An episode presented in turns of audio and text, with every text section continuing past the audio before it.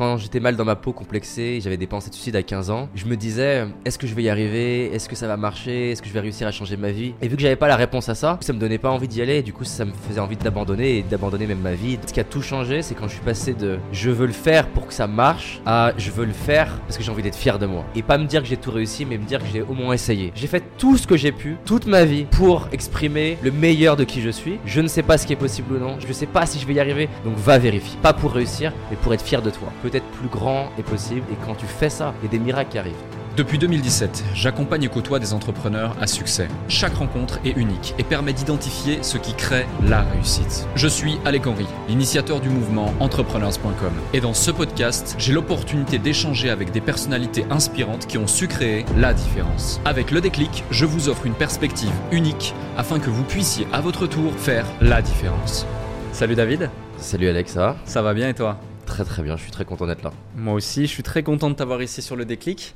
Euh, David, on ne peut même plus euh, te présenter aujourd'hui. La plupart des gens, je pense, qui, regardent cet épisode, qui écoutent cet épisode, te connaissent, t'ont déjà vu, ont déjà vu soit tes interviews, soit tes vidéos, soit tes conférences, ou alors te connaissent pour ton école de coaching. Plutôt que de te demander euh, de te présenter comme on le demande à chaque fois. Ce que j'aime pas d'ailleurs. C'était vraiment un exercice qui n'est pas facile. Exactement, ça c'est vrai, surtout quand ça fait 10-15 ans qu'on est là, qu'on a fait plein d'interviews et autres. Et justement, ma première question va être, sur ces 10-15 dernières années, s'il y a trois éléments qui t'ont marqué dans ta carrière, euh, lesquels sont-ils et pourquoi? Marqué dans le sens, ça, ça c'est un moment fort pour moi? Ouais. Ok. Bon, clairement, mon, voyage aux US, c'était un moment fort pour moi parce que j'ai, en fait, en gros, à mes 17 ans, j'étais très complexé, mal dans ma peau. Ma mère a eu la bonne idée de me dire tu, tu pars un mois aux US. Donc, j'étais dans une famille d'accueil pendant un mois. Et euh, vraiment, ce qui s'est passé, c'est qu'en fait, je me suis dit, pour la première fois de ma vie, je me suis dit, là, il n'y a personne qui me connaît. Je vais tester d'agir dès le jour 1 comme si j'étais une autre personne. Hmm. Et ce qui s'est passé, qui était fascinant, c'est que vu que les, les, personnes ne me connaissaient pas et que j'ai commencé à agir de manière un peu plus confiante, et eh ben il y a un truc un peu vertueux qui se passe, et que les gens du coup te considèrent plus confiant, interagissent différemment avec toi. Et en plus, les Américains, ils sont très très sociables, très à l'aise. Donc il y, y, a ce voyage-là qui m'a qui m'a inspiré. Quand je suis revenu en France, j'ai dit à ma mère, un jour, je veux, je veux y travailler. Et donc, ça m'amène sur le moment fort de ma carrière. C'est mon premier voyage aux US, mais pas celui-là, hein, le premier voyage où je me dis en 2013, avec ma femme, ma chérie à l'époque, allez, partons aux États-Unis, on va essayer de rencontrer 30 personnes qui nous inspirent en 30 jours. Et donc, ça a été un moment fort pour moi parce que déjà c'était une, forme de saut dans le vide, même si ça paraît rien peut-être pour plein de gens ou pour même pour moi aujourd'hui ce truc-là, mais partir avec un anglais médiocre, annoncer publiquement un défi sans savoir si j'allais le réaliser. Et les gens aussi que j'ai pu rencontrer là-bas, ça m'a. Tu vois, il y a beaucoup le truc de 10x, mais c'est vrai que ça m'a fait réfléchir à au moins 10, 100 fois plus gros de côtoyer des Américains qui sont sur un marché euh, américain, anglophone. Ça m'a aussi aidé en termes de prise de parole. Et donc, quand, quand je suis revenu du voyage des États-Unis, déjà, j'étais vraiment heureux de ce voyage-là. Mais c'est intéressant parce que je me souviens plus des chiffres, mais je sais que mon business vraiment a eu une accélération dans les 12 mois après euh, ce, ce voyage-là. Et ouais, c'était trop, c'était vraiment fun de aller dans plein d'endroits du monde, rencontrer des gens. Je me rappellerai euh, Darren Hardy qui à l'époque était une source d'inspiration pour moi. Donc le, l'auteur de L'effet cumulé. Mhm. Et je me rappelle quand il rentre dans la, j'avais loué une suite dans un hôtel à La Roya, c'est un c'est un petit peu le Saint-Tropez de, de, San Diego en Californie. C'est un super hôtel 5 étoiles. J'avais pas du tout les moyens à ce moment-là, mais je voulais les accueillir dans un endroit je me disais, j'ai 21 ans, j'en fais 12, je veux me crédibiliser d'une certaine manière. Donc je me suis dit, la, la suite et l'hôtel, ça va, ça va participer à, à, m'aider à, à qui disent oui et aussi à changer leur, leur perception. Et je me rappellerai toujours que quand il est rentré dans la chambre d'hôtel, vraiment, il, cherchait qui allait l'interviewer. Et il imaginait pas que c'était moi. Et il m'a dit, qu'est-ce que tu as raconté à mon assistante? Parce que euh, normalement, j'accepte pas les interviews euh, sur YouTube. Et donc ça m'avait voilà, c'est ces genres de moments qui m'ont qui m'ont inspiré, qui m'ont donné envie de, d'aller plus loin et plus haut. Donc ça c'en est un. Un deuxième, mon spectacle. Donc ça c'était important pour moi. Donc comme je disais, j'étais euh, complexé, mal dans ma peau.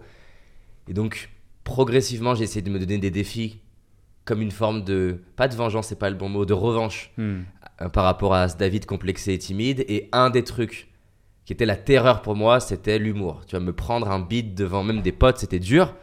Alors imaginez que je me mette sur scène devant 100 ou pourquoi pas 1000 personnes, c'était c'était fou. Et donc prendre ce défi, je sais plus quand on était, on était vers fin, fin juin, de réserver le Pasino d'Aix-en-Provence, donc c'est 1200 places. Et tout ce que ça a impliqué dans, je sais pas à quel point tu veux que je détaille, mais tout ce que ça a impliqué ce, ce défi-là, Hmm. euh, ça a été une expérience euh, incroyable. Ça m'a permis de développer l'humour sur scène, ça m'a permis d'affronter euh, ma peur du ridicule plus violemment que les conférences. Parce que les conférences, tu trouves toujours quelque chose à, à dire ou raconter, où tu peux interagir avec la, Hmm. la scène. C'était en quelle année ça? 2014. Donc 2014. c'est l'année, c'est l'année après le, le- les États-Unis. Et donc ça, ça m'a, ouais, ça m'a, ça m'a aidé d'autant plus que un des derniers spectacles, j'ai, j'ai investi beaucoup d'argent pour mettre des grues, euh, trois caméras. Pour moi, c'était à l'époque pareil, c'était des montants incroyables. Déjà, le Pasino d'Aix-en-Provence, c'était un montant, je me souviens plus, mais ça me paraissait énorme. Et je me suis trouvé très nul pour cette date où j'avais prévu de sortir un DVD. Et j'ai mis voilà plusieurs jours, semaines à digérer d'avoir, selon moi à l'époque, été mauvais dans la date la plus grosse de ma vie. Sachant que pour contexte, donc au final il y a eu 1400 personnes et la salle la plus grande que j'avais fait avant ça c'était 380. Donc il y avait passé de 380 à 1400. Il n'y avait rien eu en- en- entre les deux. Et donc ça, ça a été euh, dur à le digérer, mais en soi voilà ça m'a ça m'a renforcé, ça m'a permis de devenir l'entrepreneur que que je suis. Et après je dirais un troisième moment, plus récemment, qui a marqué. ah, il est, je sais pas si c'est un moment, mais en tout cas c'est un, c'est des moments qui sont qui, qui se cumulent. On en parlait juste avant de démarrer. Il y a un, vraiment un avant-après dans l'histoire de ma boîte Paradox entre j'essaie finalement d'être un peu l'expert de tout dans ma boîte et donc savoir faire du marketing, savoir être un expert, savoir gérer les finances, la comptabilité, etc. à en fait la clé c'est la talent density, c'est un concept qui vient de Netflix. Donc c'est la, proportion de talent que tu dans ta boîte. Et là vraiment je trouve que c'est magique ce que je suis en train de vivre dans ma boîte, d'avoir des gens, pour la première fois dans l'histoire entrepreneuriale que je vis, vraiment plusieurs personnes dans l'entreprise où je me dis, en fait, ils sont vraiment meilleurs que moi sur ce truc-là. Et c'est magique à plein de niveaux. C'est magique parce que j'adore être au contact de gens qui sont forts et qui sont incroyables. Et là, j'ai vraiment l'impression d'apprendre avec eux. C'est magique parce qu'on crée ensemble des trucs que je pourrais pas créer tout seul. Et c'est aussi magique parce que moi, ça me permet de, de mettre plus d'énergie dans des endroits où j'ai envie de progresser. Donc, euh, ça a été euh, violent et douloureux, on en parlait juste avant, euh, Mm. pour arriver à changer mon mindset, mes habitudes, mes euh, stratégies sur le recrutement. J'ai pas fini, mais euh, franchement, y a, y a, c'est un monde qui n'a rien à voir entre maintenant et il y a deux ans. Ouais, c'est clair que c'est un processus qui est indispensable mais qui prend du temps. On en reparlera. Merci pour ces trois partages. On va en reparler dans, dans, dans, dans la- dans le reste de l'échange. Je rebondis sur le premier point. Euh, tu pars aux États-Unis, premier voyage. Ensuite, du coup, tu te dis, je vais aller rencontrer 30 personnes inspirantes en 30 jours. Euh, à ce moment-là, on est en 2013. Ouais. Euh, Aujourd'hui, 10 ans plus tard, voilà, c'est une évidence. Tu as interviewé énormément de gens. Tu as 800 000 abonnés sur ta chaîne YouTube principale, plus de 100 000 abonnés sur Business Impact. Euh, tu es vu, reconnu pour ça, justement. Mais à ce moment, comment tu t'y prends pour justement euh, réussir à convaincre des individus inspirants? Euh, tu citais Darren Hardy, mais il y en a eu plein d'autres. Il y a eu Gary Vaynerchuk, il y en a eu plein d'autres encore. euh, de t'accorder justement une heure de leur temps ou plus, du crédit, et d'accepter d'aller sur la chaîne YouTube du, si je puis me permettre, Ouais, le clairement. petit français qui arrive aux, États-Unis et qui s'intéresse justement à la réussite. Et ça, c'est fascinant parce que la plupart des gens aujourd'hui se trouvent énormément d'excuses. Et tu un exemple concret juste avec cet acte euh, que euh, tu t'es pas trouvé d'excuses, tu as trouvé les solutions. Lesquelles? Alors, il y en a qui, qui sont plus philosophiques, d'autres plus tactiques. On peut explorer les deux. Déjà, il y a un truc qui est sûr, c'est que c'est fou comment la vie récompense les bold moves. Je sais pas comment on dit en français, les, les, les actes audacieux. C'est-à-dire que Hmm. quand tu fais quelque chose d'audacieux, ce qui est intéressant, c'est qu'au-delà même de la qualité de l'acte en elle-même ou de la stratégie, le simple fait que ce soit audacieux, ça attire l'attention, ça, ça te fait sortir du lot. Et donc, effectivement, paradoxalement, le fait que je n'ai peu, j'ai pas, j'ai j'ai quasiment pas d'audience. Je suis un petit Français. J'ai 21 ans ou 22 du coup, enfin exactement, peu importe. 20, on va dire 22 ans. Et ben paradoxalement, plus le fait de réserver euh, une, euh, des chambres d'hôtel de luxe, plus le fait d'arriver, ils voient il y a 4, ou 5 caméras. Et ben déjà ce truc-là, ça envoie un signal. C'est-à-dire Mm. que et toi aujourd'hui, tu, tu le vis, moi je le vis en tant qu'entrepreneur, je reçois plein plein de sollicitations de personnes de différents niveaux. Et dans ceux qui démarrent, t'en as peut-être 1 sur 100, mais même des fois c'est peut-être 1 sur 500, qui alors qui démarre, en fait tu sens dès le début un ADN de quelqu'un qui va faire quelque chose de plus gros parce que il y a un truc de différent. C'est plus professionnel, le mail est mieux écrit, euh, le, montage est meilleur, les questions sont plus préparées. euh, il, t'a fait un, il a fait un coffret, il a fait quelque chose. Et donc, déjà, ce qui a. Déjà, dans la perspective d'un Américain, la première chose, c'est que c'est pas courant, finalement, d'avoir un Français de 22 ans qui dit J'ai réservé le Four Seasons euh, euh, de Beverly Hills, on va faire une interview, qui a des exemples de vidéos qu'elle a montré qui. C'est pas Netflix, mais on est en 2013. Et donc sur 2013, t'as pas une qualité incroyable sur YouTube, même Ouais. pour des gens comme ça. Donc finalement, il y a le côté un peu faire un truc bold, faire un truc audacieux. Deux, avoir des éléments tangibles que je peux leur montrer. Ben voilà ce que j'ai déjà fait en termes d'interview. Voilà où on va faire l'interview. Ensuite, le troisième élément, c'est raconter une histoire. Et pas dans le sens. En France, on a tendance à, entendre raconter une histoire comme un mytho. Et moi, je pense que c'est une très très mauvaise stratégie d'utiliser les mythos comme un véhicule pour raconter des histoires. Même si à court terme, ça peut te faire faire des vues. Je pense que tout finit par se savoir Hmm. et encore plus aujourd'hui avec euh, les réseaux sociaux et l'IA, où je pense que dans 30 ans, il y a la l'IA qui va être capable de pointer du doigt. Tu auras un chat GPT qui pourra dire Tiens, quand est-ce que David s'est contredit? Et tu auras toute la liste. Donc je pense que tu as peu d'intérêt à faire ça, sauf si ton positionnement c'est le mytho, ce qui pourrait pourquoi pas être un positionnement, mais c'est pas celui que je veux pour moi. Euh, et donc, le, le troisième, donc raconter une histoire, c'est que ça c'est un truc qui m'a beaucoup aidé, qui je pense peut aider plein de gens. C'est que la valeur d'une action en bourse, elle n'est pas déterminée par sa valeur réelle intrinsèque. Par exemple, j'en sais rien, euh, cette action vaut 100 dollars. La valeur d'une action, elle est uniquement déterminée par combien les gens imaginent qu'elle va avoir comme valeur demain. Hmm. Sous-entendu, les gens vont préférer investir dans quelque chose qui vaut que 1 dollar, mais qui pense qu'il va en valoir 100 demain, que quelque chose qui vaut plus aujourd'hui. Et même, on va même, on va même pas dire investir, on va même pour aller encore plus loin dans la métaphore, les gens préfèrent qu'on leur offre gratuitement quelque chose qui vaut qu'un dollar aujourd'hui, mais qui peut en valoir 1000 demain, qu'on leur offre 100 dollars aujourd'hui, une, une action qui vaut 100 dollars, mais qu'on vaudra 100 demain ou 120. Et donc, ils disaient pas seulement oui à ce qu'ils voient là, je leur, faisais, je leur racontais où est-ce que j'avais envie d'aller, qu'est-ce que j'avais envie de créer, qu'est-ce que j'avais envie de créer avec ce show-là. Je leur racontais aussi. Et j'avais vraiment, moi j'étais convaincu de ce truc-là, je leur racontais aussi que quelque part ils allaient faire partie des fondations de quelque chose de légendaire, mais pas dans le sens. ça fait très très prétentieux, là, qui vont me détester pour cette phrase, mais dans le sens que j'étais convaincu, en tout cas essayé de me convaincre que j'allais faire quelque chose de, de grand, et donc, quelque part, c'était aussi leur offrir le cadeau de pouvoir euh, signer, d'avoir contribué à ça. Hmm. Et, et c'est pas dans un sens prétentieux, c'est-à-dire qu'en fait, euh, moi par exemple, le truc qui me rend. tu vois, J'étais en train d'écrire un message sur mon téléphone en- dans la voiture là, pour, euh, pour, Twitter, euh, pour Twitter et Insta. Et je pense que une des plus belles choses dans ma vie, c'est des gens qui m'écrivent et qui me disent grâce à tes produits, ton contenu, peu importe, j'ai réussi à faire ça. Et donc quelque part, je, suis euh, dans leur fondation. Et je serais très heureux demain qu'on ait le prochain Elon Musk français ou potentiellement demain peut-être américain qui disent il y a 20 ans j'ai écouté les vidéos de David et, grâce à ça euh, ça, a, contribué à une partie de mon chemin et donc quelque part je leur offrais aussi l'opportunité parce que si j'avais 20, 22 23 ans de pouvoir un jour dire eh ben j'ai contribué à ce gars là Hmm. et j'ai contribué à, à ce projet là après dans les côtés encore plus tactiques euh, donc bah déjà il y a un côté quantitatif. Gary il insiste beaucoup là-dessus, Alex Ramosi il insiste beaucoup là-dessus, c'est que ben, les premiers c'est les plus durs, et donc j'en contactais beaucoup. Et donc j'avais beaucoup, euh, beaucoup de noms, et je contactais énormément de monde. Ça c'est donc quantitatif. La deuxième c'est mettre, euh, d'avoir pas les, pas les, comment on dit, pas les mêmes, pas les œufs dans le même panier, et donc du coup pas contacter des gens du même, de la même ligue. Alors que moi j'étais, c'est comme si j'étais en Ligue 4, et j'essayais d'avoir des gens de Ligue 1, tu vois.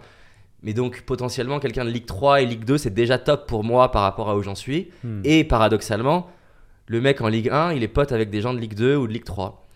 Et donc je contactais des gens de, de plusieurs ligues, des gens qui étaient des experts, qui a pas, un livre à, vendu un million d'exemplaires, mais peut-être 50 000, 200 000, ce qui est déjà énorme pour un Français, et dans tous les cas bien meilleur que, que moi. Je contactais des gens euh, plus haut niveau, comme euh, Seth Godin, et, et donc déjà ça me permettait de maximiser les chances que j'ai pas que des noms.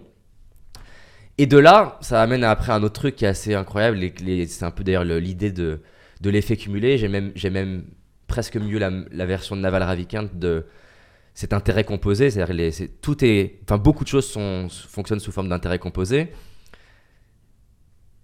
Plus tu écris à des gens, meilleurs sont tes mails, enfin si tu essaies de les améliorer, donc du coup tu as un taux de transformation qui est plus élevé, tu sais mieux comment leur écrire, quand leur écrire, tu sais mieux quel médium utiliser. Ensuite, tu deviens meilleur en interview, donc ben tu progresses, naturellement, j'aime beaucoup cette idée que le meilleur moyen d'avoir confiance en soi, et ben c'est pas forcément de se répéter j'ai confiance en moi, mais c'est de cumuler des preuves d'accomplissement. Et donc naturellement, tu te dis non mais j'ai quand même fait un bon boulot, j'ai euh, j'en sais rien. euh, euh, Darren Hardy qui, qui me dit que c'était cool ce que j'ai fait, donc ça te donne la confiance d'aller contacter d'autres gens, tu te sens moins un imposteur. Il y a beaucoup de gens d'ailleurs qui restent avec le syndrome d'imposteur parce qu'ils bougent pas leurs fesses. Et quand Ouais. tu bouges, tu as des gens qui te disent merci, donc tu te dis bon ben c'est peut-être pas si mauvais. Et après, le truc qui a fait- vraiment fait tout exploser dans mon premier voyage, c'est de et c'était dur hein, de le faire. D'ailleurs, c'est marrant parce que ça serait aussi dur à faire aujourd'hui finalement. C'est que je m'entraînais à la fin de chaque interview de demander s'il pouvait me mettre en relation avec quelqu'un d'autre. Et ce qui est marrant, c'est que je suis passé d'un taux de succès qui était très faible parce que moi, quand je le demandais déjà, je m'excusais émotionnellement, tu vois, je m'excusais. Je suis pas censé demander ça, c'est pas bien de demander ça, donc je le demandais pas vraiment. À être plus à l'aise, puis même être convaincu qu'en fait, je le demande pas pour moi, je le demande pour eux parce que eux, ils vont pouvoir se dire plus, tard qu'ils ont aidé leurs potes à faire partie du truc. Et en plus, j'étais meilleur dans, le- dans pitcher ça. Hmm. Et donc, je suis passé de peut-être 1 sur 10 qui, qui me recommandait à euh, 7 sur 10 qui me recommandent 3 personnes. Et donc, je me rappelle, enfin, c'était à l'époque, c'était des gens comme ça qui, qui m'inspiraient. Et je, je sais plus si c'était Les Brown que j'avais envie d'avoir. Et je rencontre un gars qui est plus de Ligue 2, on va dire, qui est pas très connu, mais hyper connecté. Il organise des events typiquement où il faisait venir des speakers.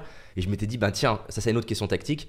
Qui connaissent, enfin, qui sont les gens plus accessibles qui connaissent ceux que je veux avoir qui sont pas accessibles? Donc typiquement, je m'étais dit, les gens qui organisent des événements, ils connaissent forcément les gens. Et ils sont Mm. pas forcément durs à avoir parce que personne s'intéresse à eux. Et donc j'avais rencontré un gars comme ça, qui était speaker, mais qui était surtout organisateur d'événements. Et lui, il avait kiffé mon projet. Et c'était la première fois que ça m'arrivait quand, quand je lui ai dit, tu peux me mettre en lien. Et là, genre, ça m'avait stressé parce qu'il a sorti son téléphone. Il m'a dit, tu veux qui? Là, je lui dis, bah, je sais plus, je crois que c'était Les Brown. Les Brown. Et là, il, il appelle la personne. Je sais plus s'il me tend le numéro de téléphone, mais je me rappelle juste mon pouls qui commence à s'accélérer de où je vais parler en anglais à quelqu'un que j'admire devant quelqu'un euh, qui que je respecte. c'était c'était stressant, donc je pourrais t'en donner euh, Ouais. d'autres, mais je pense que la, la- ce qui a cristallisé, c'est plutôt donc être bold, faire la différence, avoir des trucs factuels à montrer, itérer et s'améliorer, et essayer de rencontrer pas forcément les gens que tout le monde essaye de rencontrer, mais les gens qui sont en contact avec les personnes Hmm. que tu as envie de rencontrer. Et je rajouterai un cinquième que j'avais moins à l'époque, parce que j'avais moins de moyens de le faire, mais c'était déjà dans ma philosophie, c'est comment je fais pour ne pas être dans une posture où je fais une demande, Ouais. mais comment j'essaie de leur apporter de la valeur. Clairement. Et aujourd'hui, par exemple, mon donc Naval Ravikant que j'adore, il parle de specialized knowledge, donc une compétence unique qui peut être d'ailleurs un mix de plusieurs compétences dans certains cas. Aujourd'hui, je considère que mon specialized knowledge c'est un peu un si on faisait trois cercles, le combo du euh, la psychologie, le coaching, le storytelling, l'art de raconter des choses et je mets dedans le montage vidéo, le enfin la- l'art de transmettre et aussi la formation et ensuite la brique technologie. hein. je faisais des études d'ingénieur en informatique, donc j'adore euh, ce truc-là. Ce mix-là, c'est mon, c'est un petit peu mon ma unique abilities, ma compétence unique. Pas dans le sens talent du terme, être né avec ça. Je pense qu'on est né avec des intérêts, dans le sens où on a des choses qui nous plaisent. Mais par contre, quand tu passes 10 ans à t'obséder sur quelque chose qui te plaît, tu finis par être dans le top 1%. Hmm. Et c'est ça qui dit beaucoup Naval Ravikant, c'est qu'en fait, la, la récompense, le ROI d'être dans le top 1%, il est disproportionné et c'est difficile à appréhender entre, entre être un Michael Jordan et être le numéro 100 de la NBA. En fait, les opportunités que tu as, n'ont rien à voir en termes de sponsors, en termes de médiatisation, en termes financiers, enfin en termes de tout. Et donc du coup, moi, mon, mon- mon- ma première unique ability, c'était le coaching, ça l'est toujours d'ailleurs.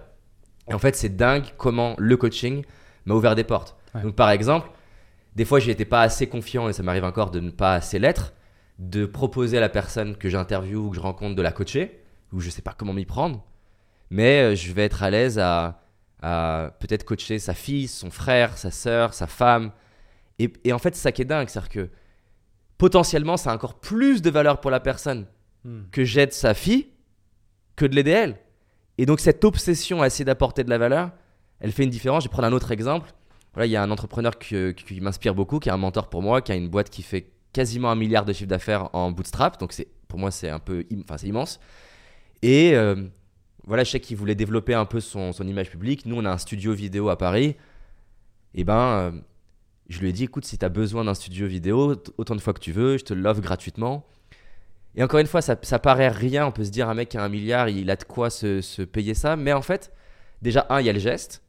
Euh, deux, je sais pas juste le studio, c'est aussi un gage de, de certitude, confiance, il n'a pas besoin de chercher. Il sait qu'il a aimé le travail qu'on fait.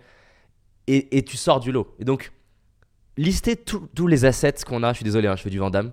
Euh, lister tous les, toutes les ressources. Ouais. Toutes les ressources qu'on a connaissances, compétences, réseau, capital, accès à des formes de communication, médias, réseaux sociaux ou médias traditionnels, technologie, capacité à coder. Bref, lister tout ce que j'ai et ensuite regarder les gens que je veux rencontrer, premier cercle, les, faire le deuxième cercle, les gens que je veux rencontrer, qui ils côtoient eux, ensuite faire la liste de leurs problèmes, leurs besoins, Hmm. encore une fois, pas forcément direct, parce que j'en sais rien.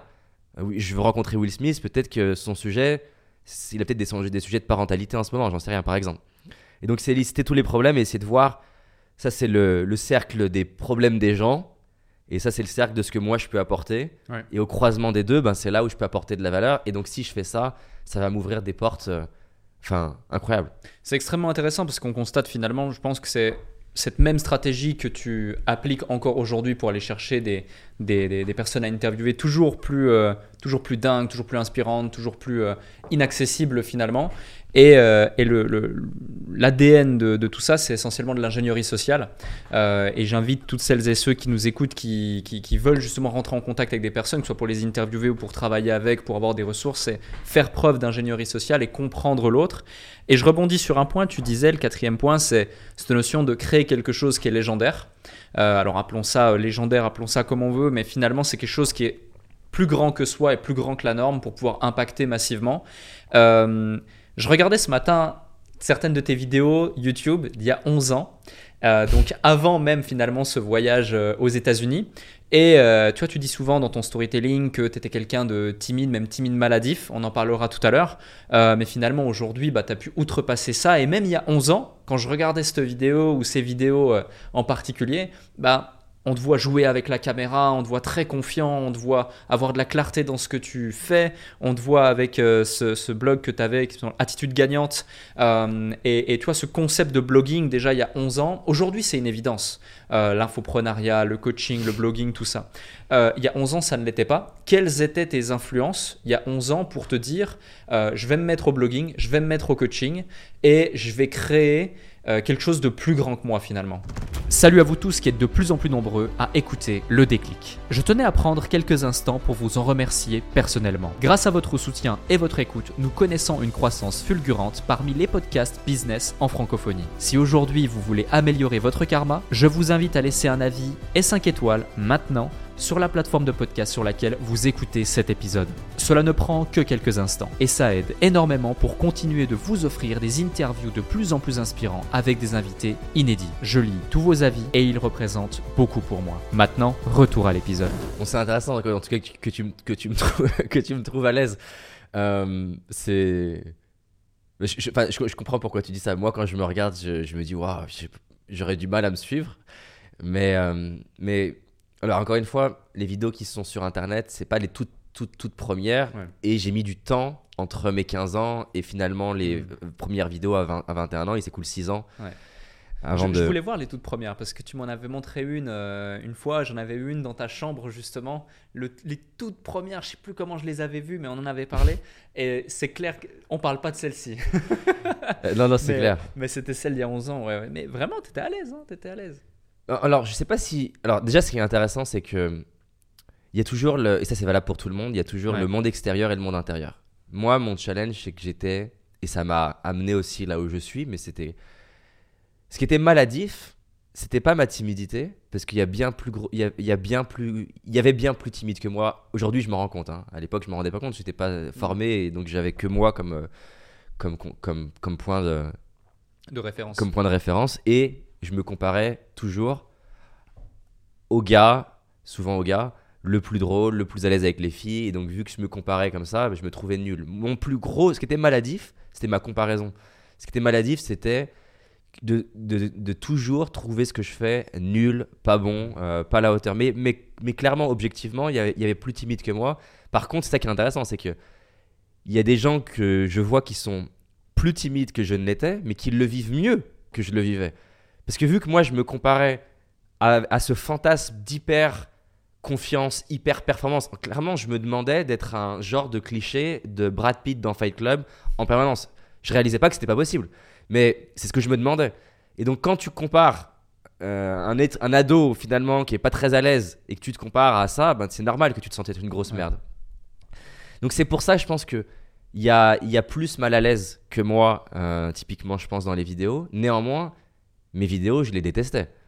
Euh, et, alors, c'est c'est à deux côtés. C'est aussi ça qui m'a créé ce moteur d'essayer de faire mieux, essayer de faire mieux, essayer de faire mieux, essayer de faire mieux. Mais quand je vois aujourd'hui, franchement, des gens, des jeunes de 21 ans, 22 ans faire des vidéos, ou quand je regarde comment ils s'expriment, comment, ils sont à l'aise, enfin, je les trouve dix fois meilleurs que, que moi. Et tu fais partie des personnes qui, je trouve, à âge équivalent, t'exprimaient euh, bien plus clairement, de manière plus à l'aise. Donc j'étais à l'aise pour oser, mais je trouve que j'avais beaucoup de choses à, à, à développer, à apprendre. Hmm. Euh, maintenant, tu me demandais mes sources d'inspiration. Il y en avait plusieurs. Euh, alors, pour des choses différentes. Donc, ce qui m'a inspiré YouTube, c'est euh, les personnes, Norman qui fait des vidéos et tout ça. Et donc, je sais pas, j'ai vu ça. C'était des gens de mon âge. Donc, on est en, ben, on est en 2010, encore une fois. Eux, ils sont au tout début, donc c'est en train d'exploser. Je trouvais le format face cam vraiment cool. Et moi, la, caméra, j'ai toujours, enfin, le, le monde de la vidéo, j'ai toujours aimé. hein. J'ai des rushs de moi à 12 ans en train d'essayer de faire du montage vidéo, me cloner euh, à l'écran. Donc j'ai vraiment toujours aimé la vidéo. Donc j'ai- j'aimais la vidéo. J'aimais. J'avais envie de, de- de m'exprimer mieux à l'oral. J'ai toujours été fasciné par les gens qui s'expriment bien à l'oral. D'où aussi le fait que je me trouvais nul, parce qu'encore une fois, je me comparais euh, au, meilleur.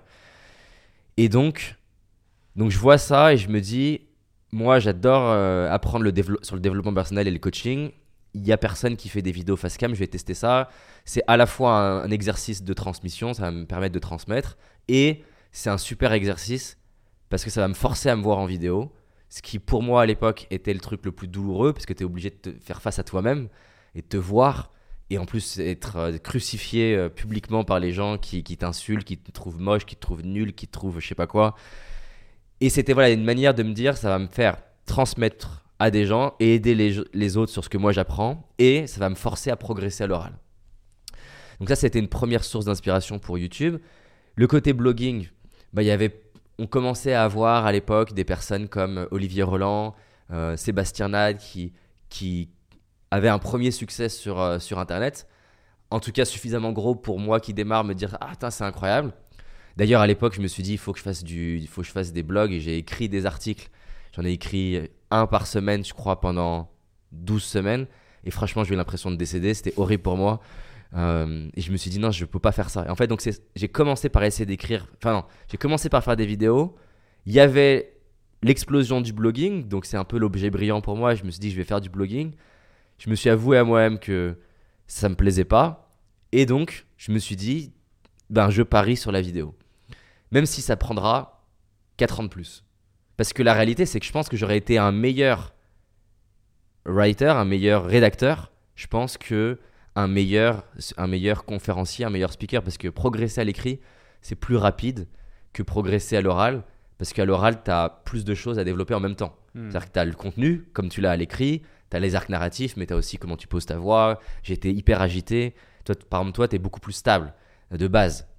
Et moi, ça, partait dans tous les sens, euh, même sur scène. Et donc, je me suis entraîné à être stable physiquement, euh, poser ma voix, poser ma respiration. Et donc, voilà, bref, je me suis dit, ça prendra plus longtemps, mais j'ai envie de devenir bon là-dedans. En fait, d'ailleurs, je pense que c'est un bon modèle mental. J'aime bien choisir des stratégies qui, même si le résultat, je ne l'ai pas, je suis content d'avoir expérimenté la stratégie. Pour moi, c'est un bon modèle mental, c'est est-ce que même si ça foire, je suis content de l'avoir fait? Par exemple, là, je veux écrire un livre. Il y a beaucoup de gens qui se disent, j'ai envie d'écrire un livre que s'il marche. Et moi, je m'inverse la question, je me dis, est-ce que tu es content d'avoir écrit un livre même s'il foire? La réponse c'est oui, donc je vais écrire un livre. Quand j'ai envie de faire quelque chose et que, que j'ai envie de le faire uniquement si ça marche, et ben pour moi c'est une mauvaise stratégie. Donc typiquement la vidéo c'était ça, c'est-à-dire qu'en fait même si ça foire, même si ça ne marche jamais, même si j'en fais, même si j'arrive jamais à en vivre financièrement, intrinsèquement l'exercice de transmettre, l'exercice de faire du montage vidéo, l'exercice de mieux m'exprimer a du sens pour moi. Et donc dans tous les cas je vais gagner. Et donc quand les gens me disent ah mais j'ai peur que ça marche pas, j'ai peur d'échouer. Si tu as peur d'échouer, c'est que tu es en train de suivre un chemin qui est pas pour toi parce que Bien sûr que c'est normal et moi aussi j'ai des peurs d'échouer, mais pas suffisamment pour que ça m'empêche d'avancer. Par exemple, c'est la même chose avec Paradox. Clairement, j'ai peur de me dire est-ce que je vais réussir à, amener Paradox à une boîte à 100 millions, passer de 10 à 100 millions? Est-ce que je vais réussir à passer de francophonie à international? J'ai peur, mais pas suffisamment pour me bloquer parce que quand je prends le temps de me reculer, je me rends compte qu'en fait, même si ça foire, même si je n'y arrive pas, les compétences que je suis en train de développer qui sont des compétences donc de leadership, apprendre à embarquer des équipes. Hier, je faisais par exemple un speech en anglais auprès de, des 70 employés de Paradox. Ça, en soi, ça va m'enrichir pour le reste de ma vie, même si Paradox s'arrête. Et même si demain je crée une autre boîte, ce que je n'ai pas envie, mais dans tous les cas, je le garde avec moi. Donc je sais pas pourquoi je suis parti sur ça, mais en tout cas, je trouve que c'est un modèle euh, mental qui est hyper intéressant, c'est de faire des choses qui, même si ça foire, t'en ressortira grandi et ça t'a Mhm. nourri suffisamment. Donc oui, c'était la question de mes sources d'inspiration. Après, j'avais euh, les Américains. Donc il y avait, comme je disais, euh, Les Brown, Tony Robbins qui m'inspiraient plus sur le, le fond et le contenu. Et voilà, c'est un peu un mélange de finalement des premiers blogueurs français Hmm. pour le côté euh, stratégie, marketing, des Américains pour le côté du fond et la forme autour des YouTubeurs français. Ok. Justement, on va parler maintenant de, de Paradox, le côté business. Tu as développé toute cette visibilité, toute cette audience pendant plus de 10 ans. Euh, Aujourd'hui, dans le monde du développement personnel en francophonie, il n'y a pas d'équivalent. Tu es le plus vu, le plus crédible, le plus en place, le plus présent. Euh, et ça, c'est un fait.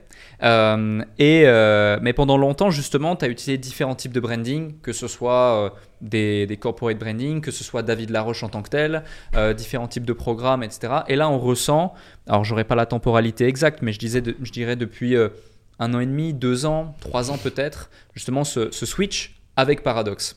De parler de plus de détails sur Paradox, le fait que tu es passé de 7 à 8 chiffres, le fait que maintenant bah, vous êtes une équipe de 70 collaborateurs, le fait que tu désires internationaliser. On a aussi beaucoup parlé de structuration ensemble, euh, de, plein d'enjeux justement qui sont capitaux quand tu veux scale ta boîte. Euh, pourquoi Paradox? Ouais, c'est une super, euh, c'est une super question. Pour faire simple, en gros, en 2010, j'ai pris un papier. Je, je conseille à tout le monde de faire cet exercice-là, en me disant c'est quoi mes rêves, c'est quoi la vie que j'ai envie de me créer, si tout est possible, s'il y a aucune limite, si euh, j'ai accès à mon potentiel, c'est quoi la vie que j'ai envie de me créer dans mes tripes et à 360 degrés dans tous les domaines de ma vie. Et donc, euh, bah, j'ai- voilà, j'ai marqué que je voulais faire un one man show dès 2010. J'ai marqué que j'avais envie de créer une association à but non lucratif. On en parlera parce qu'elle elle vient d'être créée. euh, elle va d'être recréée, parce que j'en avais, j'étais, j'avais démarré par ça en réalité. J'avais marqué un nombre de vues, un chiffre d'affaires, des gens que je voulais rencontrer. Et donc on se retrouve en 2017. Et en 2017, la majorité des rêves qui comptaient vraiment pour moi en 2010, je les ai réalisés. Quand je dis la majorité des rêves qui comptaient pour moi, c'est que dedans, dans la liste, c'est normal, hein, il y avait des rêves qui étaient plus des fantasmes que j'ai marqués. Des fois, on marque des choses parce qu'on pense que c'est pour nous. Et une fois qu'on y est, on se dit, bah en fait, c'est pas, c'est pas vraiment ce que je veux. Et donc, ce qui était vraiment important pour moi, je l'ai réalisé et j'ai eu le même syndrome que la personne qui s'est prouvé, hein, par exemple, que les coupes du monde sont associées avec un phénomène de fin du monde, avec un phénomène de dépression. Pareil pour les astronautes quand ils vont sur la Lune et qu'ils reviennent. Je suis passé par une phase en 2017-2018 où j'étais, j'étais plus si inspiré qu'avant. J'avais, je me levais le matin, j'avais plus vraiment le même fuel qu'avant. Pourquoi? Parce que ben, c'est mauvais pour tout être humain de ne plus avoir de rêve et de but. C'est la raison pour laquelle les, les personnes âgées qui à la retraite n'ont plus de projet, sans parler que ça soit un projet professionnel, mais qu'on pas un projet pour plus loin, et c'est prouvé pareil hein, scientifiquement, ben, euh, comment on dit, decade, euh, se détériore, non c'est pas le bon terme, se Euh, vieillissent, ouais, vieillissent, ouais, euh, bon vieillissent plus, plus rapidement. Mm. Et donc, moi je suis arrivé dans, un moment où je m'en rendais pas compte, hein, Mm. mais je fixais des objectifs avec plus de vues, un peu plus de chiffre d'affaires, un peu plus de tout. Mais ça me, ça me nourrissait pas, ça me stimulait pas. Sachant que moi, il y a trois types d'entrepreneurs. Tu as vraiment l'entrepreneur-entrepreneur, c'est-à-dire la personne qui est très stimulée par l'entrepreneuriat au, sens presque pur du terme, identifier une opportunité, mettre en place des équipes, résoudre le problème, pourquoi pas revendre la boîte ou l'automatiser, passer à autre chose. Il y a l'entrepreneur-manager, donc qui, plus, qui est plus rare d'ailleurs, et qui est plus souvent un cofondateur, qui aime l'idée des équipes, euh, structurées, organisées. Et donc, c'est vraiment les équipes qui l'intéressent. Et il y a l'entrepreneur artiste ou technicien. Et moi, clairement, je suis un entrepreneur artiste. C'est-à-dire que artiste dans le sens que j'aime mon, mon art, qui est le coaching, et aussi j'aime créer. J'aime créer des formats vidéo, j'aime créer des formats de contenu. Et là, j'ai envie qu'on fasse des documentaires. Pour moi, même un ingénieur, un développeur, c'est il y a un côté créatif. Pour moi, je le mets dans le côté créatif. Et donc, du coup, un entrepreneur pur, il peut peut-être être stimulé par juste des chiffres et des résultats business, même si j'ai un, un f- une forte appétence business. En numéro un, ça reste le côté créatif. Et là, bah, en fait, je créais plus des choses qui, qui, qui avaient du sens. Mm. Et donc, ça, je suis passé par 18 mois d'introspection douloureuse à me demander ce que je voulais vraiment. Et euh, tu vois, ça m'avait jamais, ça m'arrivait jamais avant, d'un- je sais pas, la veille d'un événement, d'un séminaire, de. C'est pas que j'avais pas envie d'y aller, mais d'être d'être en mode. pff, Une fois que j'y étais sur place, j'étais bien, j'étais heureux, mais la veille ou deux jours avant, j'étais pas aussi inspiré d'aller le faire. C'était plus devenu une, forme de tâche, une forme de travail quelque part. Et donc, je me suis dit, ben, j'ai repris l'exercice de 2010. C'est quoi le prochain chapitre? Sauf que ce qui était beaucoup plus dur, paradoxalement, qu'en 2010, c'est que j'avais ma prison dorée. Avec une boîte qui me gagne de l'argent, avec un style de vie, avec de la reconnaissance. Et ça crée du bruit, en fait. Ça crée du bruit mental. Ça me floutait ma capacité à aller dans mon cœur. Parce qu'en fait, à chaque fois que je pensais à un truc de Ouais, mais ça, ça se trouve, mon audience, elle va pas aimer. Et donc, je vais perdre de la reconnaissance, je vais perdre de la, du business. Et donc, c'était dur et ça m'a demandé vraiment d'être prêt à perdre, d'être prêt à perdre mon business, d'être prêt à tout, à, à que ça, à disparaisse. Et de m'avouer à moi-même qu'en fait, à la fin de ma vie, c'est pas avoir maintenu mon petit, euh, mon, mon petit, mon petit terrain de jeu là qui va me rendre heureux, c'est d'avoir, en tout cas ce qui, compte vraiment le plus au monde pour moi, c'est deux choses, c'est d'avoir maximisé les chances d'exprimer mon potentiel, j'ai envie d'explorer ce que je suis capable de faire. Souvent je raconte cette anecdote qui m'inspire de euh, Kobe Bryant qui est euh, enfant et qui voit à la télé Michael Jordan. Il voit ça, il est inspiré, ça le touche, il se dit oh putain c'est incroyable. Et là il se pose la question est-ce que je suis capable de faire ça? Est-ce que moi aussi je suis capable de, de jouer en NBA, d'être euh, une future légende comme Michael Jordan? Et là il se dit bah en fait j'en sais rien, mais allons vérifier. Et ce truc de j'en sais rien, allons vérifier, ça m'inspire énormément. C'est mon plus gros fuel. Et là j'étais dans un, terrain de jeu où je savais que je pouvais faire des millions de vues, donc ça me stimulait pas parce que ça me, me demandait pas d'explorer mon prochain chapitre. Je savais que je pouvais remplir un événement, je savais que je pouvais faire des coachings, donc j'étais dans, dans ma zone de confort, dans, encore une fois dans ma quatrième ligue. Et donc j'ai fait cet exercice de qu'est-ce que je veux, et je me suis rendu compte que ben, j'avais envie de, de créer quelque chose qui avait le potentiel d'avoir beaucoup plus d'impact dans le monde. Donc c'était mon deuxième, mon deuxième besoin. Un premier c'est le exprimer mon potentiel, le deuxième c'est l'impact. Et je me suis dit en fait j'y arriverai jamais tout seul. Et pareil c'était un deuil de me rendre compte que je ne rêvais pas de la vie de Tony Robbins. Alors que j'ai cru que c'était mon rêve, j'ai cru que c'était ça, j'ai cru que j'allais devenir le prochain Tony Robbins, j'ai cru que je voulais ça. En fait, je le voulais pas. Je voulais une partie de ça. Et je me suis dit, non, mais en fait, ce que je juge chez moi comme étant des problèmes sont en fait l'expression de qui je suis, dans le sens que, tu vois, Tony Robbins, c'est vraiment le- le- l'ultimate showman. C'est le, c'est le, le- son, son rêve avant de faire ce qu'il faisait. Il rêvait d'être un, une rockstar. Moi, j'ai jamais rêvé d'être une rockstar. Et donc, je me jugeais de peut-être être pas aussi bon que lui pour être là, à embarquer comme ça. Et je me disais, toi, tu es plus intellectuel. Et je me jugeais d'être plus intellectuel. Encore une fois, j'ai fait des études d'ingénieur, plus dans la réflexion.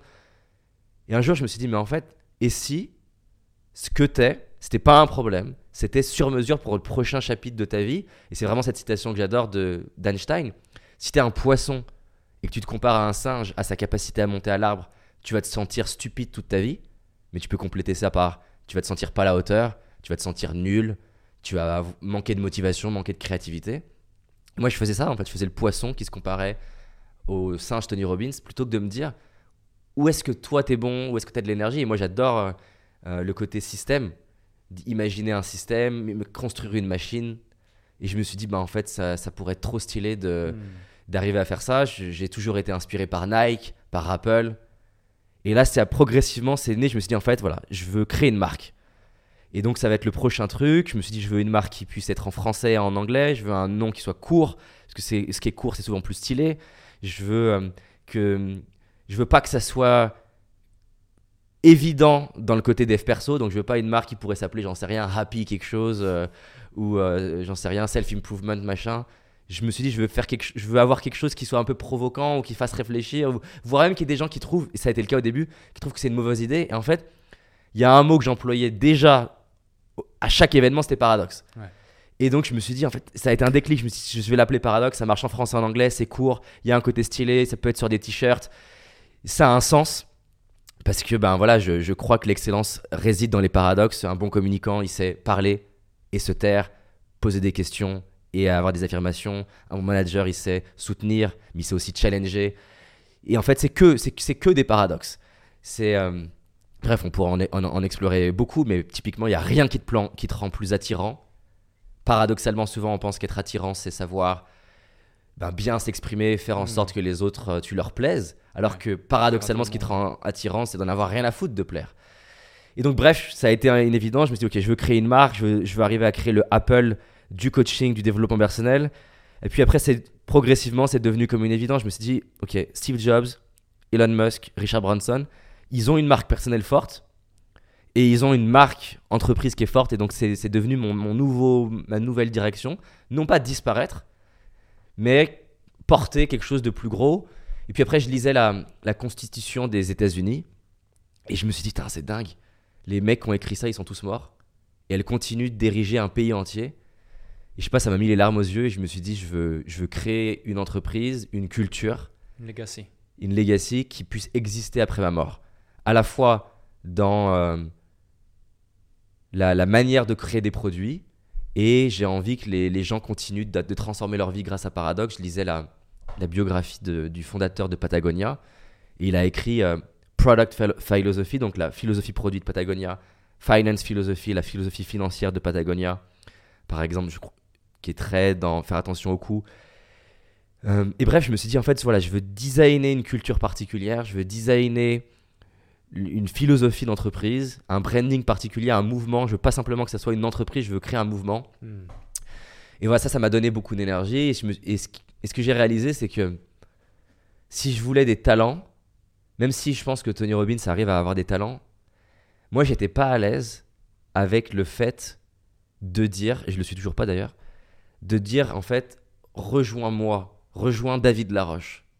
Et en gros, travaille pour David Laroche. J'ai jamais été à l'aise avec ça, je le faisais, mais j'étais pas à l'aise, j'étais tout le temps, je me forçais à le faire. Tony Robbins, je pense qu'il se force pas à le faire, mais moi, je n'étais pas à l'aise.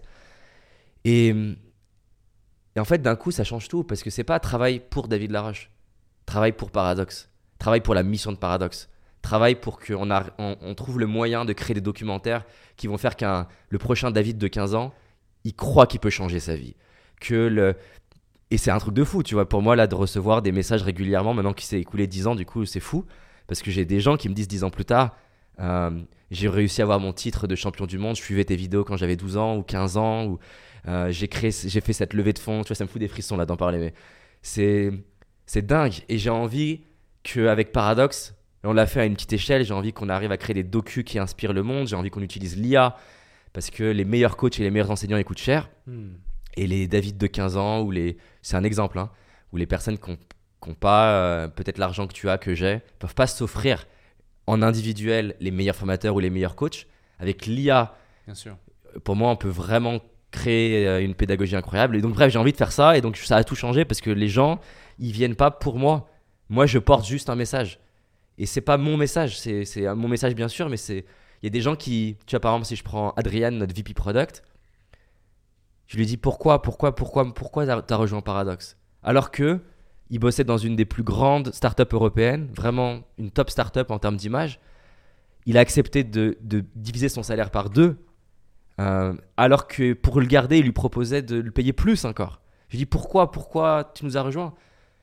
Et il me dit, à un moment donné dans l'entretien, tu m'as parlé du rêve que tu avais de construire Paradox Research, d'étudier encore plus le cerveau, de qu'est-ce qui se passe dans un coaching, d'étudier le préfrontal, l'amygdale dans le cerveau. Et je me suis dit, ok, j'ai envie, de- j'ai envie de contribuer à ça. Et tu vois, les, ce type de profil, je pense pas qu'ils auraient rejoint le rêve de euh, on veut faire de David Laroche le prochain Tony Robbins. Hmm. Et ouais, ça change tout parce que du coup, c'est des gens qui se disent faire de David Laroche le prochain Tony Robbins n'est qu'un moyen pour que Paradox prenne de l'ampleur, exactement comme Richard Branson ou Elon Musk.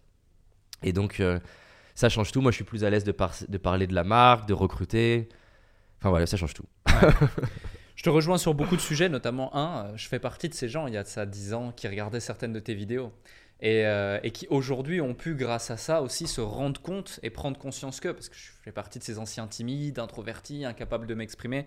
Donc, euh, publiquement, je profite de cet épisode pour te remercier quand même euh, de ce que tu as pu créer et des déclics que tu as pu créer aussi en moi à un certain moment de ma vie. Donc, ça me tient à cœur.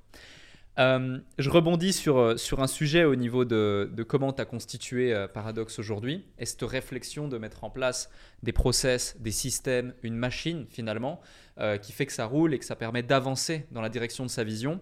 Est-ce que tu peux nous en dire plus justement dans la façon dont tu as structuré aujourd'hui Paradox?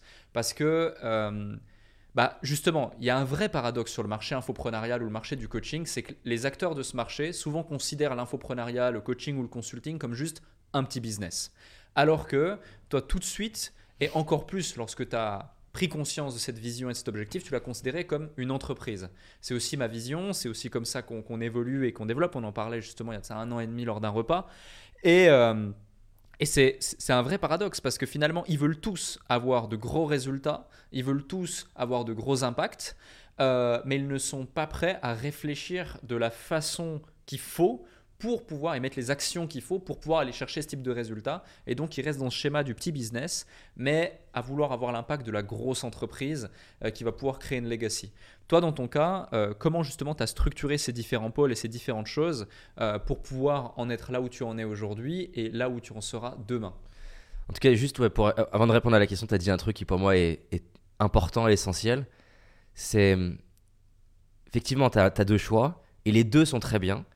Qui est est-ce que je veux construire un business en mode lifestyle Ouais. et, ou est-ce que je veux créer un empire? Alors, encore une fois, il y a des dégradés au milieu des deux. Et en fait, les deux sont très bien. Le problème que tu as décrit, il est important. C'est pas tant de vouloir un business lifestyle, c'est de vouloir un business lifestyle et les résultats la reconnaissance, le compte en banque ou je ne sais pas quoi du, euh, et l'impact du mode empire. Ma femme, elle prend son temps pour développer son business. Euh, c'est incroyable, franchement, le, succès qu'elle est en train d'a- d'avoir en allant à son rythme, tranquillement. Elle me le dit souvent, j'ai pas du tout envie d'avoir euh, ta vie, euh, ton business, parce du coup, est les, coulisses de tous les, d'à quel point c'est dur et des challenges. Mais elle est heureuse pourquoi? Parce que justement, elle se demande pas d'avoir une autre vie que la vie qui est cohérente avec les actions qu'elle met en place. Donc maintenant, pour répondre à ta question de quelqu'un qui en fait serait en train de, prendre une voie lifestyle, alors qu'au fond, il veut plus d'impact. Et, c'est ce qui s'est passé à un moment donné pour moi, c'est qu'en fait, dans ce cercle infopreneurial, j'avais des gens qui étaient quelque part euh, un- beaucoup en mode lifestyle.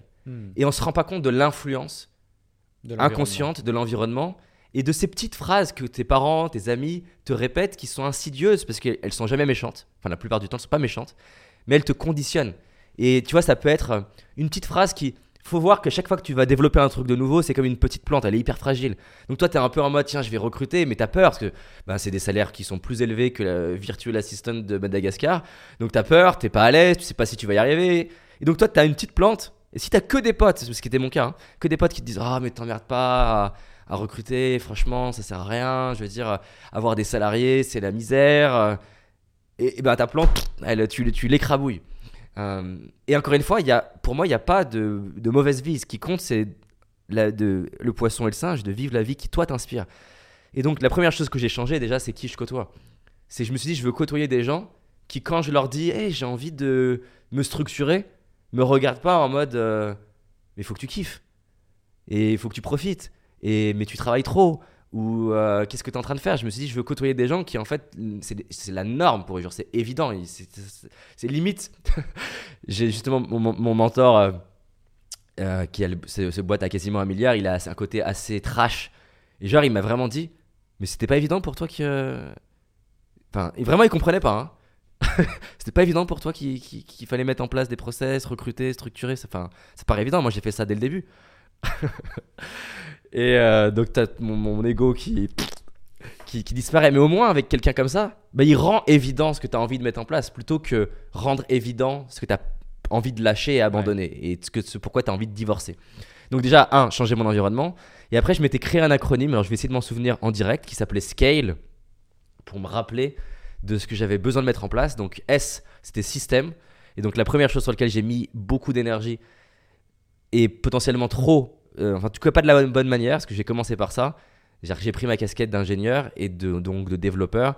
C'est-à-dire que la première chose sur laquelle je me suis obsédé, c'est automatiser des choses. Mais quand je dis trop, c'est qu'il y a des choses que j'aurais pas dû automatiser, j'aurais dû laisser des gens les, les automatiser. Mais je me suis fait kiffer à automatiser, euh, je sais pas, tu cliques par exemple le, paiement des freelances. On avait plein de freelances tout le temps, c'était la misère. Euh, et donc j'ai automatisé tout un workflow où les personnes envoient leur, euh, leur facture, ça rentre dans un, dans un outil où c'est pré-rempli, puis ça rentre dans Airtable euh, qui auto-valide une partie, et puis en un clic, ça payait avec l'API euh, de la banque la personne et ça créait la pièce comptable. Donc c'est génial, franchement, à, voir quand on a recruté Farah, qui est notre Head of Finance, et qu'elle a vu ça, elle a dit mais c'est incroyable, j'ai jamais vu une, une, boîte de cette taille où en un clic, même s'il y a des outils maintenant startup qui arrivent et qui commencent à aller vers ça, mais elle me dit c'était assez fou quoi. Donc bref, j'ai fait beaucoup, j'ai fait plein de choses comme ça sur le recrutement, revenus, etc. J'ai essayé d'automatiser un maximum mon entreprise. Dans le système, je mets les automatisations, donc automatiser, parce que la clé c'est les, les, leviers. Hmm. Et donc un levier c'est quoi? C'est un peu l'idée d'Archimède. Donne-moi un levier suffisamment grand et un point d'appui et je vais pouvoir soulever la terre. Et en fait, c'est de dire comment je décorrèle mon effort et mon résultat, mon input et mon output. Et pour ça, j'ai besoin d'un levier. Et l'automatisation, c'est un levier. C'est-à-dire que du coup, avec un même effort, tu fais un effort une fois et potentiellement, tu vas produire tes 1000 factures beaucoup plus rapidement, tes 1000 emails plus rapidement, tes 1000 vidéos plus rapidement. Donc, l'automatisation, c'est que ça te donne un effet de levier. Et je pense qu'aujourd'hui, à moins de vraiment détester la tech, je pense que tout le monde aurait intérêt à s'intéresser au no-code parce que c'est accessible vraiment à beaucoup de personnes. Et ça permet de mieux travailler avec un développeur ou un no-code développeur, même si mm. c'est pas pour le faire soi-même. Ça te donne au moins des idées de ce qui est possible. Donc bref, ça c'était une première phase. Dans le système, je mets process. Ça c'était plus douloureux pour moi parce que je, je suis pas un profil euh, dans les tests de personnalité. Je suis pas très structuré de base. Et donc, ben, enregistrer à chaque fois que je fais quelque chose, enregistrer comment je le fais, écrire comment je le fais, comment je fais une intro de vidéo, comment je fais un email, comment je fais une page de vente, comment je, fais comment je prépare une interview, comment on répond à tel message client. Et processer tout ce qu'on fait pour que ce soit plus moi qui le fasse et que ce soit quelqu'un d'autre qui le fasse, mais en, en, capitalisant sur ce que potentiellement j'ai appris sur plusieurs années. Donc process. Ensuite, lié à ça, dans le système, il y a former. C'est-à-dire que du coup, c'est bien d'inonder les équipes de process, mais ben, comment je les rends plus intelligents, ces process. Et dans système, il y a aussi vraiment template, c'est-à-dire que tu as envie que. Donc il y a le process de how to, donc tu cliques là, tu fais ça, et il y a les, les, systèmes dans le sens checklist, dans le sens hmm. qui vont permettre à l'équipe ou à soi-même d'être plus rapide. Par exemple, là, enfin, je me remets un peu plus sur le contenu après deux ans à être la tête dans le recrutement. Et donc ce matin, par exemple, je me suis créé un template de, euh, c'est un framework de content et donc qui permet la prochaine fois de pouvoir réutiliser ce framework, ce format. Donc c'est un format Twitter ou LinkedIn et ça va me gagner du temps parce que du coup je peux ouvrir le truc et j'ai un texte à trous finalement. C'était en gros euh, ma plus grande erreur dans X. donc là bah, j'ai mis euh, leadership. Ma plus grande erreur dans le leadership c'était j'ai mis leadership. C'était erreur. Ensuite je sais plus. Enfin bref j'ai créé un template. Ça ce qui est intéressant c'est que c'est un effet de levier parce que ça va maximiser mon temps de création, enfin minimiser mon temps de création, maximiser ma créativité. Ça c'est le S. C'est euh, culture. Hmm. Le culture, c'était définir plus clairement c'est quoi la vision de Paradox, où est-ce qu'on veut, qu'est-ce qu'on veut, qu'est-ce qu'on veut créer dans le monde. J'ai pas fini, mais plus j'arrive à la décrire, mieux j'arrive à recruter, plus j'arrive à embarquer les personnes et, arriver à la décrire d'une manière qu'elle soit vivide, qu'elle soit émotionnelle. Donc par exemple, dans, dans mon cas, ce que je raconte régulièrement aux équipes, c'est je leur dis fermez les yeux et euh, vous levez le matin, vous allez recevoir votre courrier vous ouvrez, il y a une enveloppe paradoxe, elle est noire, dorée, vous l'ouvrez, c'est une invitation spéciale et euh, vous mettez votre plus belle robe, votre plus beau costume, vous invitez votre mari, votre femme, vos enfants, votre ami et vous êtes invité à, une avant-première. On, vous êtes, on se rejoint, vous êtes devant un magnifique théâtre, vous croisez toutes les personnes de Paradoxe et des gens avec qui on a bâti ça ensemble. Vous avez une coupe de champagne à la main ou une coupe de jus de fruits pour ceux qui prennent pas d'alcool et vous installez, on s'installe dans le cinéma, c'est marqué Paradoxe présente. Et là, on voit un documentaire ensemble qui est l'aboutissement de plusieurs années de travail. On voit des clients qui ont transformé leur vie. On voit euh, des sportifs de haut niveau, des personnes comme Elon Musk dans le documentaire qu'on a interviewé. Et, quand vous voyez ça, vous dites j'ai contribué à ça, j'ai participé à ça, j'ai fait ça. Hein, c'est grâce à moi qu'il y a cette, tel, morceau, c'est grâce à moi qu'il y a le financement, c'est grâce à moi que va, on a pu créer la promotion de ce documentaire. Vous êtes inspiré, vous avez les larmes aux yeux et on célèbre ensemble. Donc ça c'est vivide, ça leur permet de se projeter, de se dire voilà ce qu'on va construire. Bref, donc définir la vision, définir les valeurs de, de Paradox. Pareil, j'ai pas fini, mais on a défini déjà trois grandes valeurs qui sont le côté driven, hein, le côté d'avoir faim, d'être honneur, d'être responsable, le côté growth over ego, donc d'être humble, de, de, regarder ces angles morts, de, d'être capable de se donner des feedbacks qui soient durs et de les prendre. Et on appelle ça, nous, gift others with truth. Donc, fais le cadeau aux autres de la vérité. Euh, embrace feedbacks with grace. Donc, embrasse, tu vois, les feedbacks avec euh, une forme de grâce. Hmm. Et la troisième qui est think deeper dans euh, être conscient de tes biais cognitifs. Donc, les valeurs, la vision, la mission. Donc, la mission, pareil, on a itéré pendant des mois pour arriver à simplifier ça en empower uh, people to live their true ambition. Et, donc ça permet de synthétiser à quoi on sert, pourquoi on fait ce qu'on fait. Donc la vision, c'est ce qu'on veut créer, et le pourquoi, c'est bah, la mission, c'est pourquoi on veut le faire. Et, et, tout, on veut que ça réponde à cette mission, peu importe comment on va s'y prendre. Donc vision, mission, valeur, ça, ça permet de transmettre la, culture dans, l'entreprise. Et après, il y a plein de choses qu'on pourrait avoir ensemble. Ensuite, A, donc scale pour A players. Donc mettre beaucoup de valeur sur recruter des talents. Et là-dedans, on pourrait, pourrait creuser sur, heures, avoir les des heures de ce que, tout ce que tu peux mettre en place. Mais je vais en donner une qui est paradoxale, c'est que, qui est bête. Franchement, c'est, ça demande deux neurones de le comprendre, mais moi, je le comprenais pas. J'aurais aimé qu'on me donne ce truc de deux neurones. C'est que, à un moment donné, je sais plus qui m'a dit ça. Il m'a dit, David, quand tu fais un, du marketing, quand tu veux vendre un produit, comment tu fais? Bah, voilà, Je lui dis, bah, j'essaie de créer le, la meilleure page de vente, j'essaie d'identifier hmm. la promesse, j'essaie de travailler pourquoi pas avec un copywriter, j'essaie de faire des témoignages, j'essaie de, pourquoi pas de faire un teaser, je fais une séquence email. Et il me dit, tu fais quoi pour le recrutement? Je dis, comment ça? Bah, Il me dit, tu fais quoi pour le recrutement? Bah, Je dis, je fais un mail comme ça, je dis que je recrute telle personne. Il me dit, bah, t'as ta réponse de pourquoi t'as pas de talent. Et là, je dis, putain, en fait, c'est la même chose. Considérer sa boîte comme un produit et la rendre sexy. Et en fait, c'est la page de vente, c'est ton offre d'emploi. Hmm. Les témoignages, c'est des témoignages des équipes qui racontent l'expérience dans l'entreprise. La promesse du produit, c'est ce qui s'appelle Employee Value Proposition plutôt que euh, Unique Selling Proposition. Et donc, je me suis dit, ok, c'est quoi la raison de rejoindre Paradox? C'est pas facile à répondre. Et donc, on s'est dit, en fait, il y a trois choses. L'ambition. Tu rejoins Paradox parce que tu es, ambitieux et tu as envie de rejoindre une boîte qui veut faire des grandes choses, aller à l'international, euh, transformer le monde avec l'IA et autour de, du développement personnel, du coaching. Deux, la liberté, tu travailles d'où tu veux, quand tu veux, dans les horaires que tu veux. Et trois, l'impact, tu veux avoir un contribuer au monde. Et donc, voilà, structurer ça en fait. Être capable de dire, tu rejoins Paradox pour ces trois raisons-là. Il y en a d'autres. Puis se dire, en fait, il y a des bonus dans un page de vente. C'est quoi les bonus de rejoindre Paradox? Ah bah ok, on va on va. Qu'est-ce qui a du sens? On va t'offrir euh, des livres gratuitement parce que c'est l'éducation, c'est une valeur forte de Paradox. On va t'offrir de la salle de sport parce qu'on veut que tu sois en bonne santé.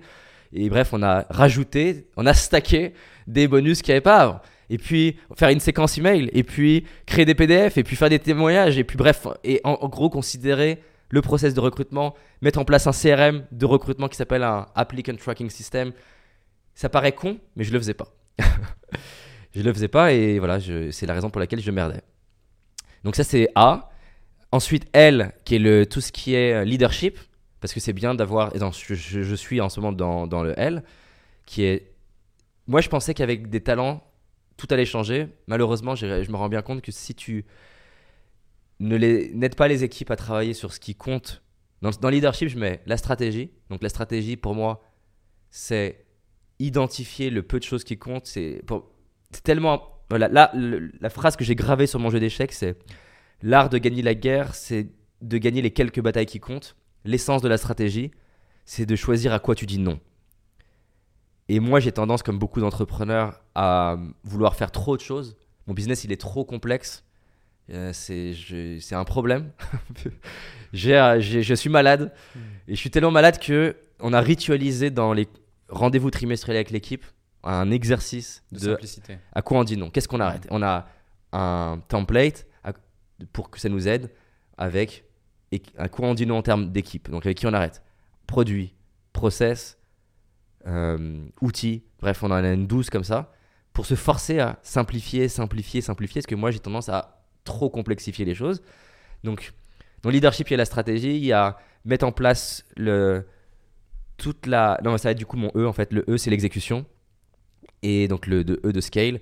Et là, il y a plein de choses qu'on peut mettre en place que je ne mettais pas en place. Créer des cadences de communication. Moi, c'était freestyle. Et donc, mettre en place un weekly meeting avec les, les leaders de Paradox.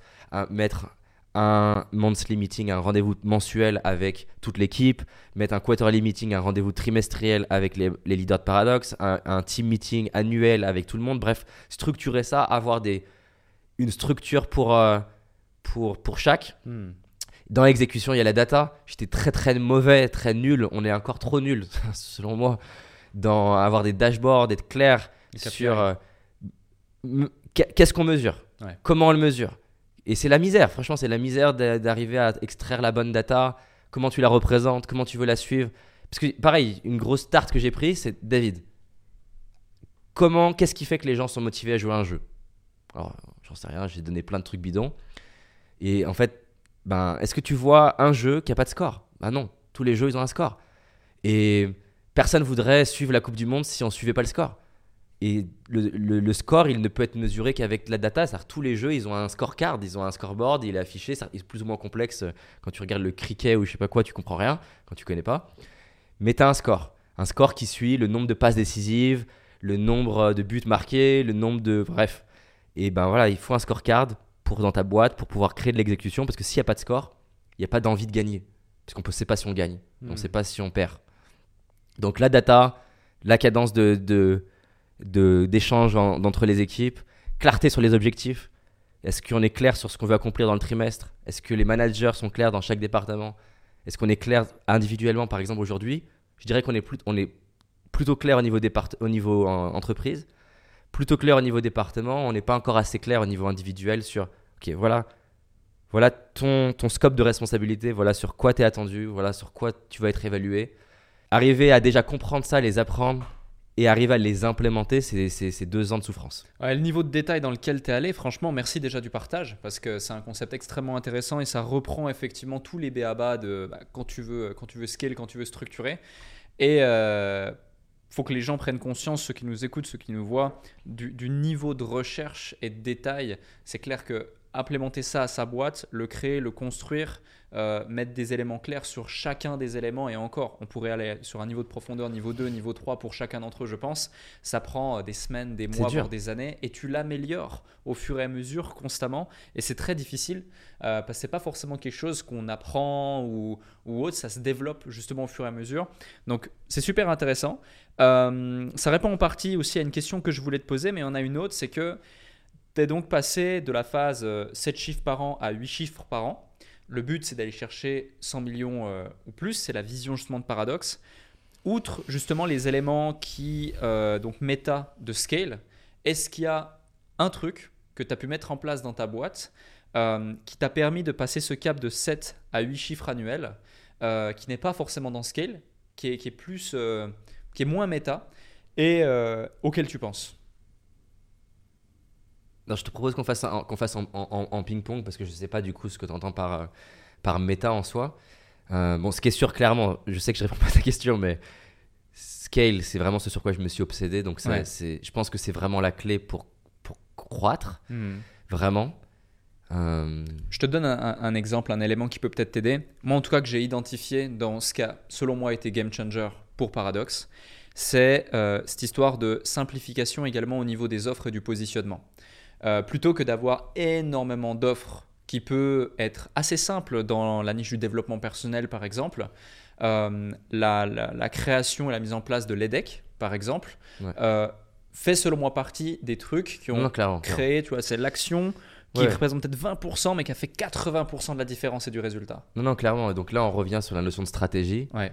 qui est peut-être finalement au-dessus de, de- de la partie structuration de l'entreprise. Et d'ailleurs, je tiens à dire aussi, je voudrais pas quelqu'un qui écoute ce que, j'ai dit et qui se dise putain, je vais pas y arriver. Moi, vraiment, je me suis dit quand j'ai appris tout ça, parce que j'ai lu peut-être 40 bouquins sur ce sujet-là, même peut-être plus aujourd'hui, Plus les gens que tu as pu interviewer, plus, échanger, les, voilà, ouais, plus ouais. les gens que j'ai interviewés, je me suis vraiment dit à un moment donné, je vais jamais y arriver. Ça m'a... Surtout que là, j'ai fait une version courte de ce que j'ai lu, mais quand j'ai. Parce que je me suis créé une checklist pour m'aider justement. Et je me suis dit, putain, mais c'est une montagne, je vais jamais réussir à faire Ouais. ça. Et clairement, on n'a pas du tout fini hein, sur les, toutes ces lettres-là. Et aujourd'hui, on a cette checklist et on essaie de s'évaluer sur 10, sur, euh, toute la checklist. Il y a une centaine- cinquantaine de points structurés avec Scale. Et sur chacun des points, on essaie de s'évaluer de 1 à 10 et évaluer le point le plus important pour le prochain trimestre. Et je pense que tu l'as dit, la clé, c'est pas essayer de faire tout ça. Ouais. La clé, c'est d'en prendre un. Moi, au début, j'ai fait les automatisations. C'était peut-être, c'était peut-être pas le mieux de faire que ça, mais au moins, ça me donnait une forme de focus de. Allez, pour l'instant, déjà, automatise. Au moins, tu réponds, tu coches une case du système global. Hmm. Euh, maintenant, pour répondre à ta question, effectivement, le, ce qui nous a permis d'a- d'avancer en parallèle, c'est mettre l'énergie au bon endroit. Et C'est-à-dire que moi, je, voilà, encore une fois, j'ai tendance à être très dispersé. C'est la, la mé- la métaphore du chien fou qui, le jeune chien qui a plein d'énergie et on lui lance une croquette, il court vers la croquette et tu lui lances une autre croquette avant qu'il touche la première et du coup, il se dévie, il a même pas mangé la première et au final, tu peux le faire courir sans qu'il mange de croquette pendant 10 minutes. Là où le chien qui est plus mature, qui est peut-être moins rapide, moins vif, qui a moins d'énergie, il regarde le chien fou courir et lui, il prend une croquette, puis une deuxième, puis une troisième. Et donc moi, j'étais clairement dans ce syndrome-là qu'ont beaucoup d'entrepreneurs, de un peu l'objet brillant, la nouvelle idée, le nouveau truc, le machin. Et en plus, c'est un biais cognitif, c'est-à-dire que ton, ton idée, elle prend, elle occupe de l'espace dans ton, dans ton imaginaire et donc elle te paraît toujours la meilleure. Ouais. Euh, et donc effectivement, me dire avec l'équipe et grâce à l'équipe, c'est quoi le truc sur lequel, si on met la majorité de notre énergie, c'est quoi le truc qui, si on met notre- la majorité de notre énergie peut avoir le, la- le plus gros impact Essayer de répondre à cette question, c'est ce qui nous a le plus aidé. Et spécialement, ça nous a aidé à survivre pendant le Covid. Parce que pendant le Covid, on avait 60% du business qui était événementiel. Hmm. Ce qui est, tu vois, je sais par exemple qu'il y a beaucoup d'entrepreneurs qui, euh, qui, ont, qui ont vraiment pu faire beaucoup d'argent pendant le, le Covid et profiter de la partie en ligne. Moi, il y a plein de gens, parce que vu que je suis très présent sur les réseaux sociaux, pensaient que le business il était principalement en ligne, mais en réalité, il était principalement événementiel. Y compris d'ailleurs l'école de coaching qui était événementielle, enfin qui était euh, en présentiel. Euh, et ce qui nous a permis de survivre, c'est ça. Là, c'était tellement la misère de perdre 60% du chiffre d'affaires et avec avoir le coût des équipes. On s'est dit, on peut pas. C'est comme si d'un coup, t'es le, le commandant, je sais pas comment on appelle ça dans, chez les sapeurs-pompiers, le commandant de la Californie. On t'annonce au téléphone qu'il y a des feux euh, de forêt à 70 endroits différents et toi, t'as pas assez de pompiers pour les éteindre. Et là, en fait, tu as un vrai enjeu de, ok, en fait, il y a des feux que je vais pas pouvoir éteindre. Il y a, il va avoir des morts. Mais là, je dois être stratégique et mettre l'énergie au bon endroit. Et donc, c'était ça pour nous. Heureusement loin d'être si grave que des, que des forêts ou des vies en jeu, mais c'était émotionnellement dur. Et on s'est dit, bon, c'est quoi le truc qui, si on met de l'énergie dessus, peut nous aider à survivre? Et effectivement, on a mis l'énergie sur l'école de coaching à l'époque. Euh, ça a payé, parce que ça nous a permis de faire de peu une meilleure année que l'année précédente en ayant perdu 60% de l'activité. Et donc ça, ouais, je pense que c'est c'est déterminant de mettre l'énergie au bon endroit. Et tu posais la question de passer du coup euh, de 10 à 100 millions. Ben, c'est le même truc. Là, je sais aujourd'hui que aucun des produits que j'ai actuels peut aller à 100 millions. Euh, donc c'est un un, c'est, un vrai questionnement qui est, qui est pas évident en ce moment. J'ai du mal à, répondre. Heureusement, je, je m'entoure dans, la, dans l'équipe de gens qui ont plus un côté stratège et, donc du coup je, je me sens moins, moins seul dans ces, dans ces éléments-là et ils m'apportent des choses que je faisais pas comme euh, des études de marché. euh, parce qu'effectivement, un truc que je réalisais pas, c'est que euh, tu peux être le meilleur entrepreneur si tu es dans un marché qui est en train de mourir. Tu, tu vas beaucoup plus galérer qu'un mauvais entrepreneur dans un marché qui explose. Hmm. Et vu que moi j'étais encore une fois un artiste, ben, j'ai le syndrome de l'artiste, c'est-à-dire que le mec qui veut peindre du bleu, mais tout le monde veut du rouge, donc tu peux être le meilleur artiste au monde, si tu peins du bleu, les gens vont pas te- t'acheter pour l'instant. Euh, et donc du coup, voilà, en ce moment, c'est mon questionnement, euh, c'est comment, c'est quoi le prochain singular euh, focus qui peut vraiment nous amener à 100, sachant que avant même d'être à 100, j'essaie de réfléchir à c'est quoi qui nous amène à 30 millions, de sorte de financer ce qui nous amène à 100. Ouais. Parce que voilà, l'école de coaching, on, va, on peut, enfin, on va, on est déjà en train de. Là, j'ai recruté des personnes pour l'améliorer encore, euh, que le produit soit meilleur encore. Mais je pense que. je peux me tromper, hein, j'aimerais me tromper. Qu'on peut aller peut-être à 15 millions de chiffre d'affaires avec. Je parle juste l'école, qu'on peut peut-être faire. euh, s- allez, 10 millions avec le, euh, le en ligne, donc 25 millions, et qu'on peut faire 5 millions avec les événements, qu'on peut aller à 30 millions en, pressurisant tout et en squeezant, en étant très très bon, et en partant du principe que la récession ne nous influence pas trop.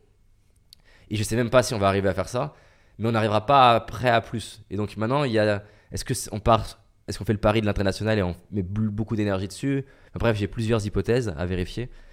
Mais je pense que ça, tout le monde qui nous écoute, se poser la question de c'est quoi toutes mes idées, c'est quoi tous mes produits, c'est quoi tous mes projets, c'est quoi si on n'avait qu'un seul, qui si je mets beaucoup plus d'efforts et beaucoup plus d'énergie dans l'entièreté du funnel, de- du marketing à, au produit, à la livraison du produit, si je mets mon énergie dessus, je vais pouvoir prendre des grosses parts du marché Hmm. et en fait euh, créer vraiment de la croissance plutôt que de m'épuiser à partir dans tous les sens. Ouais.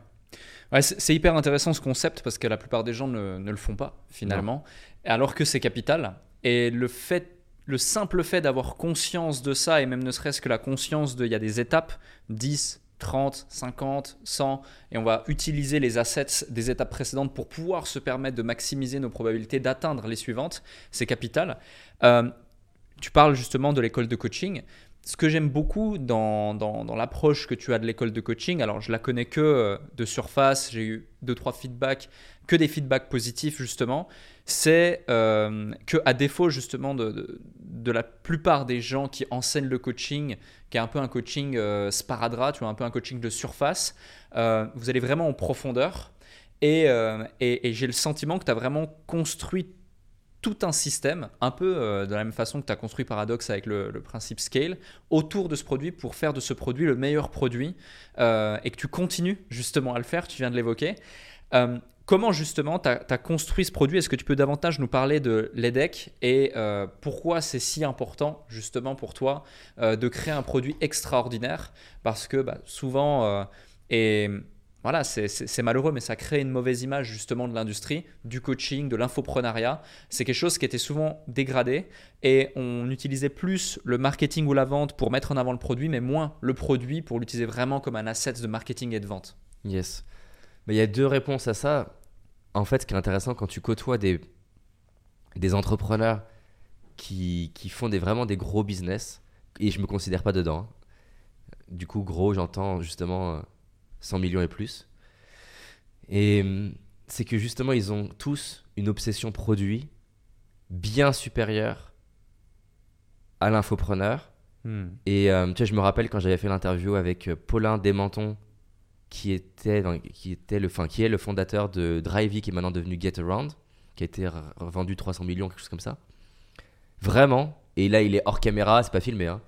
Vraiment, il arrive euh, dans l'interview, Et je lui dis, euh, tu sais, en, nous on utilise euh, Drivey euh, tous les, tous, les, tous les mois parce qu'on fait des événements, on loue des camionnettes grâce à toi.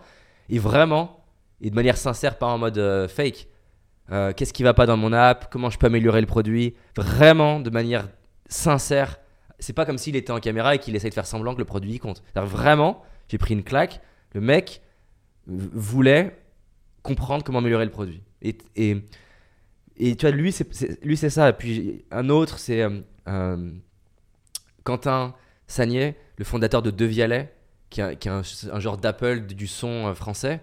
Tu sens pareil, un amour du produit. Et quand tu écoutes Elon Musk, il dit. Alors, Elon Musk, des fois, il, polarise son- ses idées, et donc il dit des choses que lui-même pense pas complètement, mais. et qu'ils ne font pas complètement. Mais bref, il y a quand même le fond qui est intéressant. C'est qu'il dit voilà, euh, tout ce budget que tu mets en marketing, si tu le mets à faire une meilleure voiture, un meilleur produit, et ben en fait, tu vas y gagner sur le long terme. Parce que le problème, c'est que si tu as un gros marketing et que tu n'as pas un bon produit, il va se passer plusieurs trucs. C'est-à-dire que la première chose, c'est que les gens ne vont pas racheter. Deuxièmement, tu as un taux de remboursement qui est plus élevé. Ils vont pas te recommander. Et en fait, au final, tu as un marché, on s'en rend pas compte au tout début parce qu'on est un microbe dans un océan, donc on le voit pas, mais plus, plus tu avances, plus le marché n'est pas extensible. Et donc, en fait, chaque client à qui t'achètes, s'il ne te rachète pas, tu as perdu potentiellement à vie euh, ce capital-là. Et nous, on a le problème, c'est que vraiment, pour la première fois, j'ai mes équipes, donc euh, VP Product, qui me disent euh, potentiellement, on est à là d'avoir saturé le marché. Et ça fait peur d'un coup de se dire oh merde, Euh, c'est plus infini, tu vois. Et donc, ça veut dire que le seul moyen de continuer de croître, c'est que ça soit moins ton acquisition marketing qui fasse que les gens euh, t'achètent, mais que ça soit tes clients qui soient eux-mêmes un véhicule d'acquisition, donc ils, te recommandent, et ou qui te rachètent. Ouais. Et ça, euh, bah, c'est le moyen en fait des, des- des grosses boîtes. Apple, s'ils font ces, ces- ces ratios qui sont complètement délirants, c'est-à-dire que je crois que le ratio payroll over revenue, c'est-à-dire le coût, le, combien un salarié rapporte à Apple, je sais plus combien c'est, mais c'est plus d'un million de dollars. Ouais, c'est énorme. Et c'est entre 1 et 3 millions, ce que je confonds entre Netflix et Apple, mais je- il y en a un des deux, c'est 3 millions. Tu te rends compte? Un salarié d'Apple, en moyenne, génère 3 millions euh, à Apple, donc tu peux te permettre de les payer cher du coup. hein. Hmm. Et, euh, et pour, pour contexte, quand tu es déjà à 150K par personne, souvent on dit que c'est- une belle entreprise, c'est sain, c'est top. 200, 300, c'est encore plus vertueux. 1 million, c'est délirant. Mais pourquoi ils peuvent faire ça? Parce que, eh ben, ils ont une, une base de clients dont je fais partie. Souvent, je rigole avec ça, mais franchement, Apple pourrait me faire un SMS en disant nouveau Mac qui sort, ne me donnez aucune caractéristique, mettez, répondez par oui, vous êtes débité et il est livré, que je- ça marcherait pour moi. Je suis tellement fan, j'ai confiance en eux, je veux les derniers Mac et en plus je mettrais configuration max David point d'interrogation, bien sûr. et donc euh, ça voilà, c'est vraiment la leçon que j'ai apprise et, euh, et donc je suis amoureux des boîtes qui qui ont des produits un peu spectaculaires et, pour, eux- et qui aussi ont un- une aura, parce que Apple, c'est pas que des produits spectaculaires, c'est aussi un branding Ouais. spectaculaire. Et donc, c'est pour ça que, que, que je fais ça. Euh, et c'est et l'autre raison, voilà, l'autre raison, c'est que le coaching, ça a changé ma vie, c'est le truc que j'aime le plus au monde. Pour moi, je compare, et il y en a qui vont trouver peut-être abuser la comparaison, mais le vis comme ça. Pour moi, être un coach, c'est comme un chirurgien. C'est-à-dire que tu n'es pas en train de faire. Tu pas fleuriste. C'est-à-dire que tu as la vie d'un être humain en- en- entre tes mains. Certes, si tu trates comme un chirurgien, il meurt pas. Mais quand même, c'est-à-dire que si tu vas influencer, potentiellement, tu vas lui mettre, tu vas lui transfuser tes propres croyances limitantes. Tu vas le maintenir dans son problème. Dans certains cas, si on prend des trucs un peu plus graves comme des traumas ou quoi, tu vas amplifier le trauma. Et donc, pour moi, c'est sérieux. Même si ça m'amuse, euh, le coaching, et on me voit souvent, euh, les, clients, ils adorent ce qu'ils me voient jouer. C'est drôle pour moi euh, de, coacher. Tout comme je pense d'ailleurs que les chirurgiens peuvent faire une opération du cœur et, et s'amuser. C'est pas incompatible. Mais c'est sérieux dans le sens que c'est important. Et donc, je pouvais pas pouvais pas créer une école de coaching sans mettre mon cœur et euh, mon obsession déjà moi à devenir le meilleur coach possible et essayer de leur transmettre un moyen de pas simplement faire le coaching de surface qui aide, mais le, le coaching de surface c'est quoi? C'est bah, c'est les fondamentaux, qu'est-ce que tu as envie d'accomplir, comment je peux t'aider, sur quoi tu as envie d'avancer, c'est top, ça aide. Et je trouve que c'est génial en tant que manager. Mais si tu veux vraiment résoudre un problème important pour la, dans la vie de la personne, tu veux vraiment l'aider à accomplir un objectif, un rêve important pour elle, tu veux l'aider à oser parler en public, tu veux l'aider à oser à parler à cette nana qui lui plaît, tu veux l'aider à faire sa levée de fond, tu veux l'aider à changer de, de, de, croyance, tu as besoin d'être outillé de manière supérieure à la normale. Et le coaching, c'est pas facile à apprendre. Et, euh, et donc c'est pour ça que je m'obsède chaque mois, chaque trimestre à essayer d'améliorer l'école. Donc par exemple, là en ce moment, on, on a créé une IA qui s'appelle Socrate et euh, parce que l'enjeu pour apprendre, c'est d'avoir des réponses à tes questions. Sauf que bah, naturellement, sauf si on fait une école comme on l'a fait la première fois qui était à 45 000 euros, ce qui n'est plus le cas aujourd'hui, c'est difficile d'apporter une forme de suivi individualisé sur deux ans. Euh, et grâce à cette expérience, eh ben, on a une IA qui a appris tout ce que j'ai appris euh, sur le coaching et qui peut, tu peux lui poser des questions. J'ai pas compris tel truc, donne-moi un exemple. C'est un genre de chat GPT. Sauf que elle a appris euh, ma méthodologie de coaching. Donc, tu vois, c'est une expérience qu'on fait, mais ça nous coûte de l'argent parce que ça nous fait. On a un ingénieur IA à plein temps, on a ce VP Product, mais je trouve magique, tu vois, de me dire chaque année, chaque trimestre, faire quelque chose que les autres n'ont jamais fait. Souvent, je l'utilise moins maintenant, mais c'était une de mes phrases favorites. Dans Gladiator, quand Maximus il demande, il est esclave et il dit comment je peux gagner ma liberté? Et t'as Proximo qui lui dit si tu veux euh, gagner euh, ta, liberté, il va falloir que, tu gagnes la foule. Et il répond euh, je, vais leur, je vais leur donner quelque chose qu'ils n'ont jamais vu. Et moi, ça me, ça me stimule ce truc-là. J'ai envie que les clients ils soient émerveillés. Moi, mes sources d'inspiration, c'est Walt Disney, tu vois. C'est. C'est. Apple, Nike, Disney, ils t'amènent l'extra mile qui fait que tu as un côté waouh, tu vois. Et j'ai envie que les clients ils se disent putain, waouh. Ça peut être waouh. On a fait un, un livre pédagogique, on a fait travailler des ingénieurs pédagogiques, des designers, parce que je voulais que, le, je voulais que ce soit, tu sais, des fois dans les salons, surtout dans les hôtels un peu de luxe, ils te mettent un bel objet. Hmm. Euh, j'avais envie que ça soit ça, tu vois, il y en a d'ailleurs. Euh, j'avais envie que ce soit un objet un peu presque d'art qu'ils puissent mettre dans leur salon, les clients, et que dans 20 ans, ils se rappellent que l'école de coaching soit toujours avec eux, qu'ils peuvent lui euh, feuilleter. Je voulais que ce soit pédagogique, parce que c'est compliqué. Je vais prendre un seul exemple, après je vais pas saouler les gens avec les détails, mais tu vois, des fois, tu as appris un concept de coaching, mais euh, tu te souviens plus exactement comment l'utiliser. Et le problème souvent dans les formations, c'est que tu as juste la partie théorique de comment l'outil marche. Et moi, je voulais qu'on crée des, des, dialogues de coaching. Et donc, tu as un truc visuel un peu, tu vois, en mode conversation WhatsApp, comme si tu avais un dialogue euh, de coaching qui est recréé, ce qui fait que tu as l'outil, dans quel contexte l'utiliser, quand le ne pas l'utiliser, à quoi faire attention, c'est quoi les 3, 4, 5 trucs paradoxaux qui feraient que tu foires, et un exemple de dialogue qui fait que tu peux te reprojeter. ça, c'est très pédagogique. Hmm. C'est le genre de truc, ça te demande un extra effort à faire, mais tu vois, moi, je me couche le soir fier de moi, les clients, ils sont contents. Euh, et en plus de ça, enfin voilà, c'est à la fois stratégique businessment parlant parce que ça paye sur le long terme, c'est ma croyance. Et euh, en plus de ça, plus spirituellement, où ben, je me couche le soir ou la, la fin de ma vie plus, plus, plus fier de moi. Ouais. Clairement, clairement. Et euh, je pense même que ça paye sur le court et moyen terme aussi d'avoir un, excellent produit parce que ça, va très vite. Ça va très très vite. Nous-mêmes, euh, on le voit sur entrepreneurs.com, on a sensiblement changé notre axe. On s'adresse plus du tout aux débutants. On a créé un truc pour les personnes plus avancées avec un produit extrêmement simple mais euh, extrêmement structuré qui permet de donner des résultats tout de suite avec des garanties très claires tout de suite les gens en parlent, tout de suite les gens te contactent, tu n'as même plus besoin de faire de l'acquisition, qui prennent des calls avec toi. Euh, et, c'est ce que je ressens aussi avec les decks, tout du moins c'est des feedbacks que j'ai eu euh, autour de moi. Euh, un autre sujet, justement, tu parlais de l'IA. j'ai vu que tu as fait une vidéo à ce sujet, justement, l'IA, le coaching, etc., où tu utilisais ChatGPT à ce moment-là. Ce n'était pas forcément Socrate dans cette vidéo YouTube que tu utilisais. quel est ton avis, justement, sur la place de l'IA dans l'industrie du coaching? Yes. En fait, pour moi, l'IA, je la vois comme un exosquelette. Donc, tu sais, l'exosquelette, c'est euh, ce que tu peux mettre sur ton corps et qui fait que bah, tu peux porter quelque chose que tu pourrais pas porter euh, par la force de tes muscles. Mais tu as quand même un humain dedans. Et euh, tu vois, ou un peu comme dans Avatar, tu vois, il y a deux types. Tu as les robots seuls et tu as les humains qui sont dans leur truc. C'est un, un gros exosquelette. pour moi, le, en fait, coacher, ça, c'est une constellation de compétences. C'est pour ça que c'est dur. C'est-à-dire que déjà, il y a la capacité que tu vas avoir à créer un lien avec la personne. C'est prouvé que un thérapeute ou un coach qui déjà te fait sentir entendu, en anglais ils disent feel felt, on n'a pas une, on n'a pas une expression équivalente en, en, français, mais C'est c'est au-delà de entendu, c'est dans le sens l'autre se sent senti, tu vois, se sent écouté, Compris. mais profondément, Ouais. émotionnellement. Que déjà ça, c'est thérapeutique. Hmm. Et ChatGPT aujourd'hui, il, il est.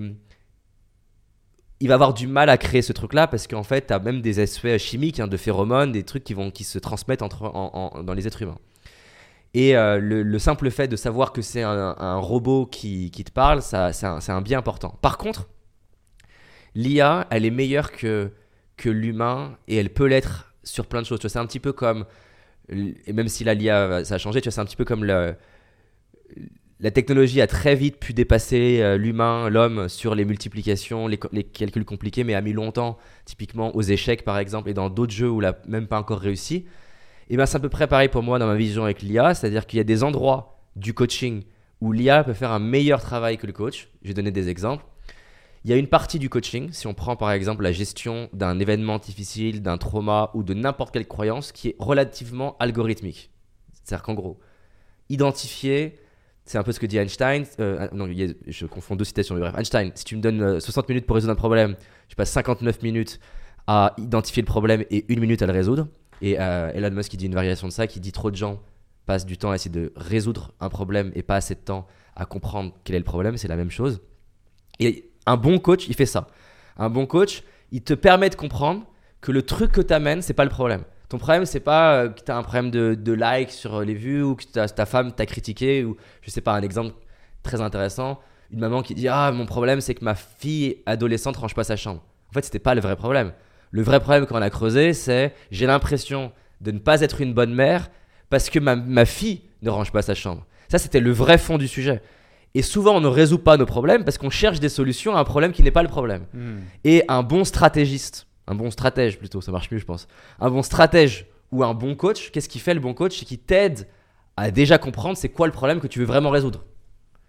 Et donc, ça, l'IA, je pense qu'elle peut être très très forte dans créer cet entonnoir socratique de questions pour aider la personne à creuser dans Hmm. Ok, derrière ce que tu es en train de me dire, ton problème de chiffre d'affaires, c'est quoi le problème? Parce qu'en fait, c'est pas ton chiffre d'affaires le problème. Peut-être que tu crois que tu n'en es pas capable. Peut-être que tu sais pas par quoi commencer. Peut-être que tu es persuadé que euh, qu'il s'agit de faire plus que ce que tu fais aujourd'hui, alors que peut-être pas du tout justement. Et donc bien comprendre c'est quoi le truc que tu veux vraiment résoudre, à quoi ressemble la victoire, qui est la deuxième étape après ça. Ça, l'IA, elle peut être très bonne. La deuxième, qui est une fois qu'on a trouvé le problème, souvent les gens basculent en recherche de solutions, alors que avant de, de trouver des solutions, il s'agit souvent de changer de modèle du monde et de croyance. Un, parce que c'est en, en changeant de niveau de, de- de vision que t'as- t'as- tu trouves les réponses. C'est Einstein qui disait Tu ne peux pas résoudre un problème avec le même niveau de conscience qu'il a engendré. Sous-entendu, si par exemple, euh, justement, je, euh, je regarde mon problème avec, avec le même angle, je vais pas me rendre compte que peut-être, tu vois, c'est l'exemple tout à l'heure de mon exemple avec Tony Robbins. Je vais le regarder en mode tiens, c'est un problème, je suis pas assez euh, bon pour animer la foule. Mais ça se trouve, c'est pas ce problème-là que j'ai à résoudre. Si je change de perspective, j'ai des talents que je peux utiliser pour faire autre chose. Hmm. Donc, mais ça demande de changer le niveau de conscience que déjà de base, je suis un poisson et c'est pas un problème. Et ensuite, on peut trouver des solutions. Donc, le coach, un, il identifie le problème. Deux, il identifie à quoi ressemble la victoire. Trois, il, il permet à la personne de changer de niveau de conscience.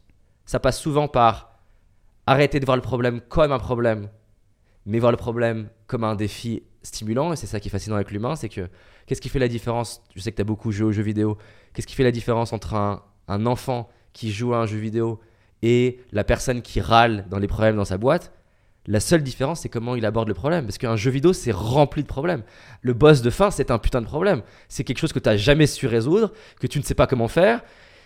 Et qu'est-ce qui fait que le- l'enfant, il est, il est motivé, inspiré, créatif? C'est parce qu'il le voit comme un défi. Ouais. Et souvent, dans l'entrepreneuriat, ou dans notre couple, ou dans notre relation avec les autres, et je suis le premier à faire ça, hein, et ben d'un coup, on bascule de c'est un jeu à c'est grave. Et le problème de quand c'est grave, c'est que ça active dans le cerveau une partie du cerveau qui s'appelle l'amygdale, qui nous refait basculer en mode primitif, en mode primitif, de sorte de pouvoir survivre à un danger. Le truc, c'est que l'amygdale, elle est câblée pour te permettre de survivre. Si là, la porte s'ouvre, t'as un tigre, l'amygdale, elle est géniale. Elle va oxygéner tes jambes et elle va accélérer le rythme cardiaque, elle va te créer une vision plus, euh, plus étroite.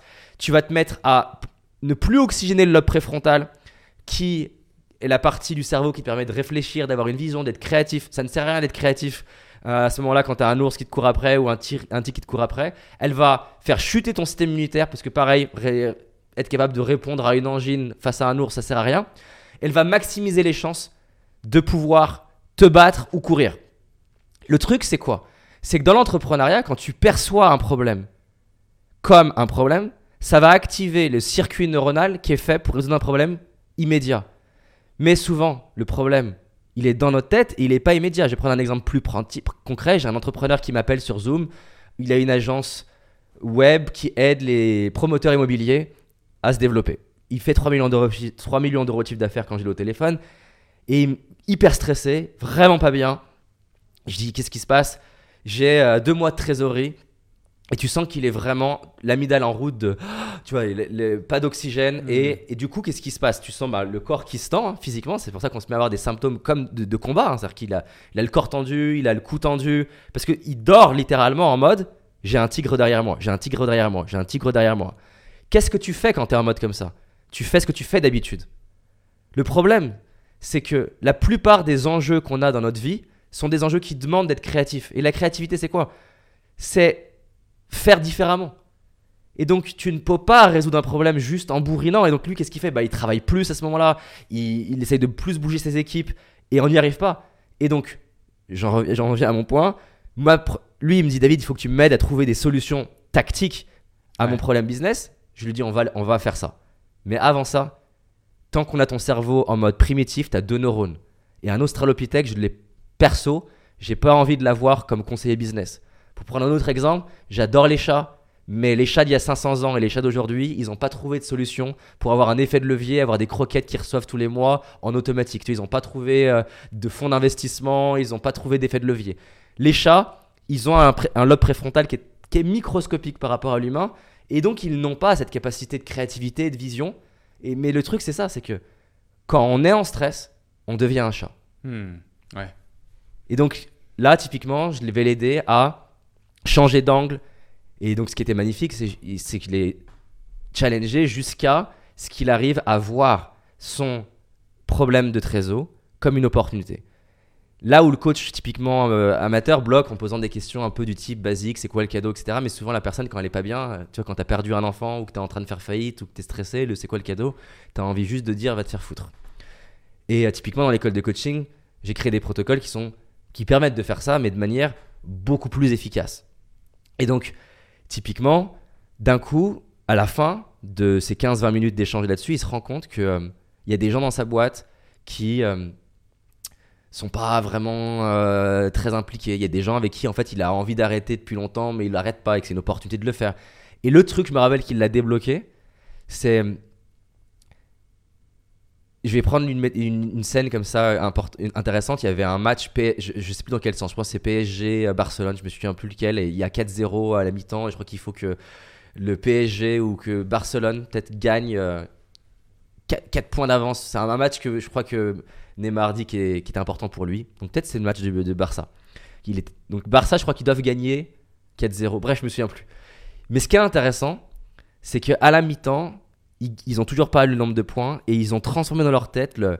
Et si en fait, ce truc qui paraît perdu, c'était l'opportunité de créer le match de notre vie, d'être fier de nous. Et là, dans sa tête, donc pour revenir sur l'entrepreneur, il s'est dit et si en fait c'était le moyen d'embarquer mes équipes dans un défi qui va tous nous rendre fiers? Et donc là, on n'est plus sur un problème de trésor, on n'est même plus sur un problème d'argent, ça devenait un défi collectif d'être fier de soi. Même, on allait même plus loin. Peut-être qu'on va faire faillite. Mais comment on a envie de faire faillite? Est-ce qu'on veut finir en, mode euh, ouais, en fait, on aurait pu y arriver? Ou est-ce qu'on veut faire le, le meilleur match de notre vie? Et moi, ça m'a parlé parce que tu vois, j'ai fait du rugby. Je me rappelle euh, un, un match comme ça où on est face à une équipe qui est bien meilleure que nous. Et l'entraîneur, il, nous a- il nous a dit voilà, les gars, il y a des grandes chances qu'on perde. Mais euh, comment vous avez envie de finir le match? Comment vous avez envie d'être dans le match? Qu'on gagne ou qu'on perde, ou qu'on perde? Et c'est vrai qu'en fait, d'un coup, il a, il, a, il a reframé, il a changé la perspective. C'était plus gagner le sujet. Hmm. Le sujet, c'était donner le meilleur de soi. Et là, d'un coup, j'avais plus le même homme en face de moi. Il me dit en fait, je sais ce que je vais faire. Je vais faire un speech. Je vais leur dire les gars, on a le plus beau défi de l'entreprise. On va marquer l'histoire. On va marquer l'histoire de la boîte. On va faire, on va faire de ce moment-là un symbole pour tous les autres moments dans le futur de l'histoire de l'entreprise, pour nous rappeler de ce qui est possible. Et donc, on est passé de c'est grave, en sous-entendu, fait chier, à j'ai un boss de fin. Et je vais être fier si j'arrive à le défoncer. Et dans tous les cas, je vais être fier d'essayer de le défoncer. Et après, une fois qu'il est là-dedans, là derrière, on a un cerveau qui est en mode créatif et qui peut trouver plein de solutions de comment s'y prendre, qu'est-ce qu'on n'a pas testé, c'est quoi les. Fais-moi la liste des 100 clients que tu as, lesquels, c'est quoi les 20% des clients qui génèrent le plus d'argent que tu peut-être n'as pas recontacté, c'est quoi les 20% des canaux qui marchent le mieux. Enfin bref, on a en mode 20-80 partout et on trouve des leviers. Mais on va pas les trouver s'il est en mode, tu vois, survie, ce qu'il va même pas vouloir les faire. Donc pour revenir sur l'IA, elle est bonne pour le critical thinking, résoudre les problèmes. Elle va être bonne pour les reframing, transformer la, vision. Elle peut être bonne dans amener la personne à être en mode créativité, parce qu'en fait la créativité, c'est une question de regarder un même problème sous des angles différents. Donc par exemple, tu es en train de te demander comment je fais x10 dans mon business. Le simple fait que après 20 minutes à réfléchir à ça, je te dis lève-toi et je te repose la question, tu vas avoir d'autres réponses parce que ça, a changé ton, ta perspective. Par exemple, c'est prouvé que un, un quarterly meeting avec des exécutifs dans une boîte, dans un building qui a une vue infinie, influence la longueur de la vision des équipes sans qu'ils s'en rendent compte. Euh, entre autres, Robert Cialdini, qui est un, peu une légende de la persuasion, hmm. il parle de, de persuasion et il parle de l'influence d'éléments comme ça de contexte sur comment tu vas réfléchir. Par exemple, il prend l'exemple aussi du fait de mettre le penseur de Rodin en photo sur les murs, influence combien de temps les gens vont essayer de résoudre un problème mathématique? Ou pour des sales, mettre au mur des sportifs de haut niveau qui passent la ligne d'arrivée, en, tu sens qu'ils ont sué et qu'ils sont en train de tout donner, influence le nombre d'appels qu'ils font, l'énergie qu'ils font, sans, sans que les sales s'en rendent compte. Un que j'adore et qui est incroyable, dans, de, Robert Cialdini, c'est... Euh, donc c'est par rapport à la séduction. Et donc, en gros, il prend un gars et il lui demande d'aborder des nanas avec la même phrase d'approche. Donc c'est une phrase d'approche qui est scriptée, dans laquelle il demande euh, où est-ce que est telle rue? Et ensuite, il demande le numéro. Phrase d'approche la même pour tout le monde et le même gars pour tout le monde.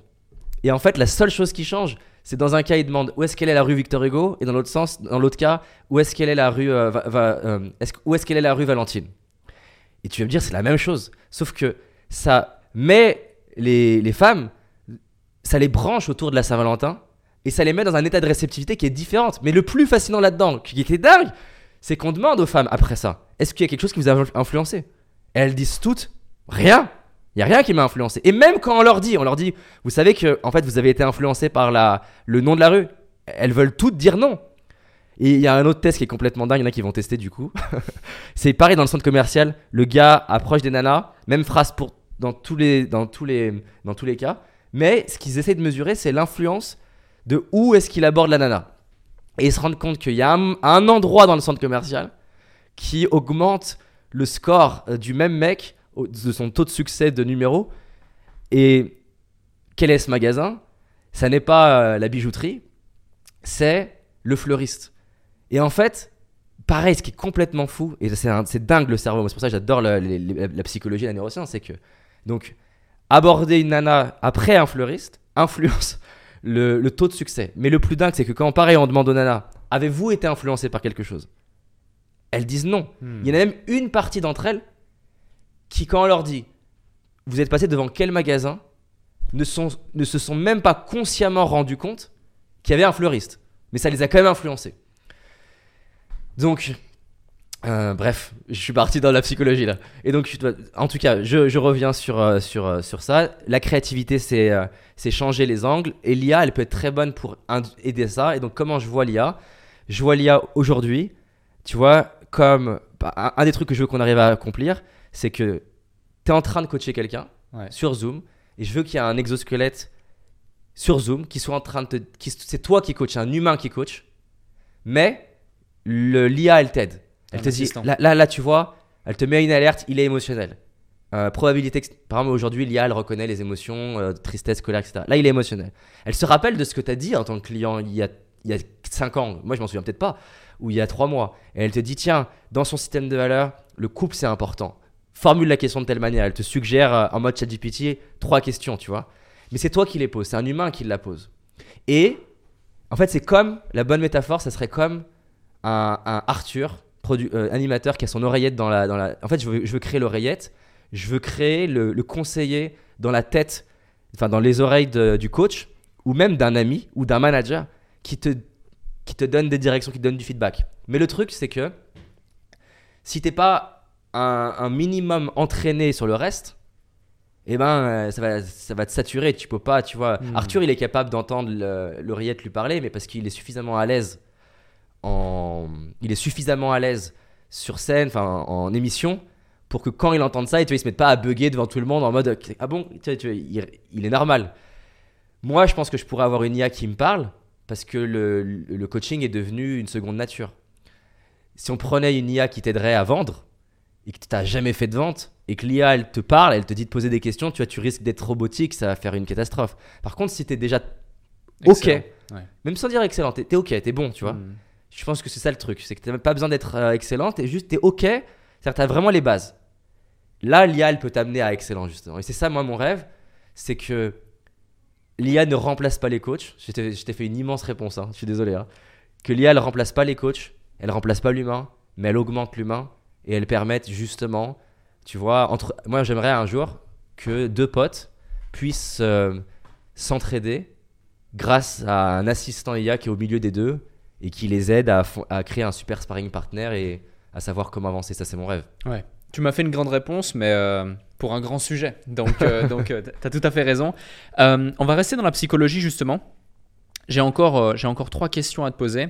Le premier, purement dans la psychologie, c'est au niveau de la motivation. Euh, par exemple, les vidéos de motivation ou les choses comme ça. En plus, tu en as fait beaucoup des vidéos de motivation. Euh, elles te donnent une sorte de shot de dopamine. Et souvent, le développement personnel, il est apparenté à ça. C'est le shot de dopamine en séminaire, le shot de dopamine après ton coaching et machin.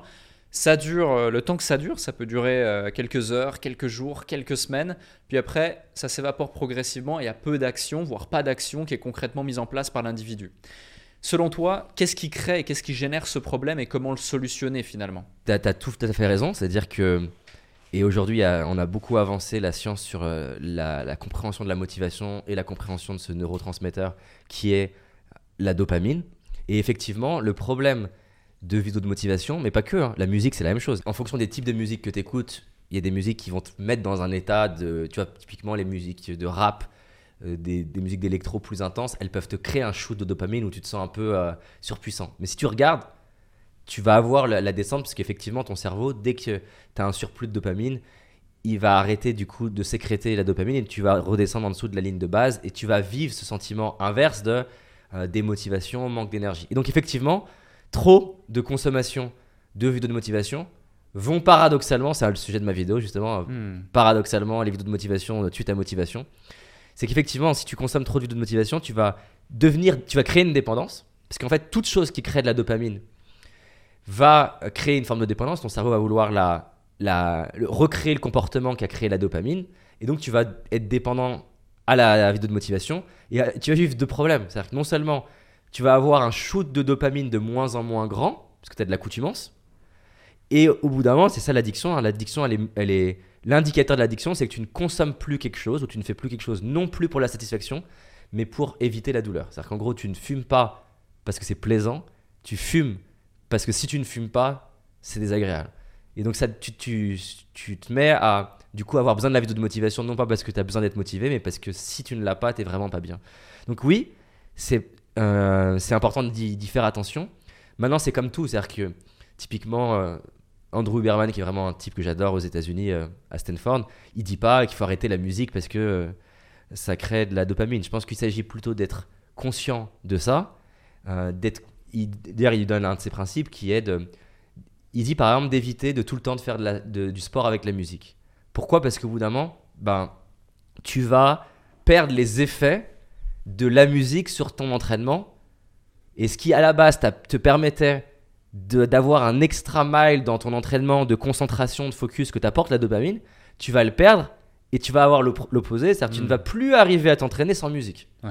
Et donc ce qu'il dit, puisqu'il dit qu'il adore la musique et euh, les salles de sport, c'est un des rares chercheurs en mode bûcheron, c'est pour ça que je l'adore entre autres.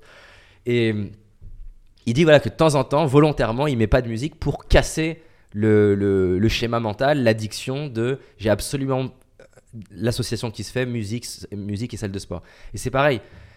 Si à chaque fois que j'ai besoin d'avancer, je regarde une vidéo de motivation, je vais créer cette dépendance. Si je regarde une vidéo de motivation pendant la salle de sport de temps en temps, si j'ai un coup de mou et que je suis pas bien et que j'écoute cette vidéo de motivation pour me, pour me remettre, ça a sa place. Je pense que l'enjeu, c'est le- toujours pareil en fait. L'enjeu, c'est de ne faire que ça.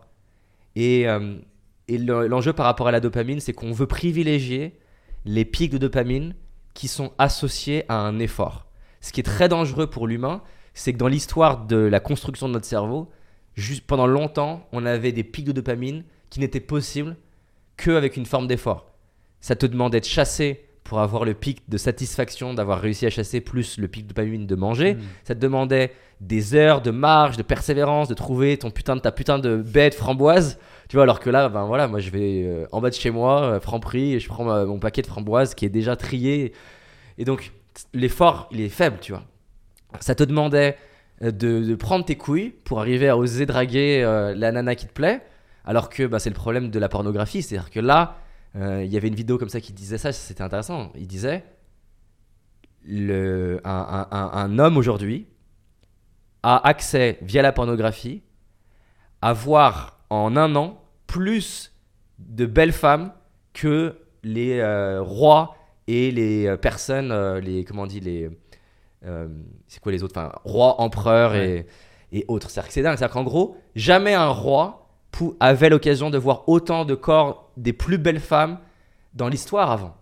Aujourd'hui, ben, tu prends ton téléphone et tu peux en une heure enchaîner euh, de voir 60 mannequins à poil. Et donc le problème, c'est quand tu as des pics de motivation qui sont pas associés à un effort, parce qu'à la base, la dopamine, elle était faite pour ça. C'est-à-dire qu'en gros, tu galères dans la savane et machin. Je sais pas si dans la savane il y a des baies, mais bref, tu galères dans la dans, la, dans la jungle. forêt. Et là, tu rames et t'es- tu galères, t'es en train de Ouais. souffrir. La dopamine, elle, est faite à la base pour qu'au moment où tu tombes sur la framboise qui est sucrée et qui est du glucose, pour dire à ton cerveau, ce que tu viens de faire là, refais-le. Et, et c'est génial. Le problème, c'est que le fil d'actualité euh, de Pinterest, il utilise les mêmes, les mêmes biais en fait. C'est-à-dire qu'en gros, c'est hyper intéressant hein, le, le cerveau parce que si quand tu allais sur Pinterest ou Twitter ou Instagram ou LinkedIn, tu tombais 100% du temps sur des, euh, des photos de maisons que tu adores, des euh, posts que tu adores, si 100% des posts tu les adorais, paradoxalement, tu serais moins dépendant. Et donc, euh, Pinterest, ça fait partie des algos, ils, font en sorte que, comme un jeu vidéo, que tu sois pas tout le temps satisfait, parce que ce qui, tu si à chaque fois que je sors dehors, il y a des framboises accessibles, mon cerveau va pas libérer de dopamine parce que il y a besoin d'avoir ce, ce degré d'incertitude Hmm. Pour que le cerveau se dise bon c'est incertain donc il a besoin d'un surplus de motivation pour le faire Ouais.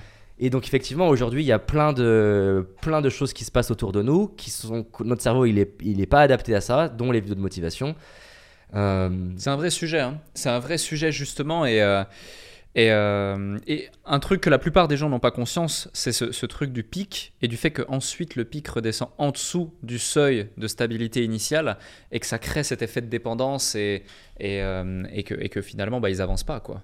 Ils avancent pas euh, du tout et c'est comme tu parlais de la cigarette, mais il y a énormément énormément de choses dans dans ce même cas.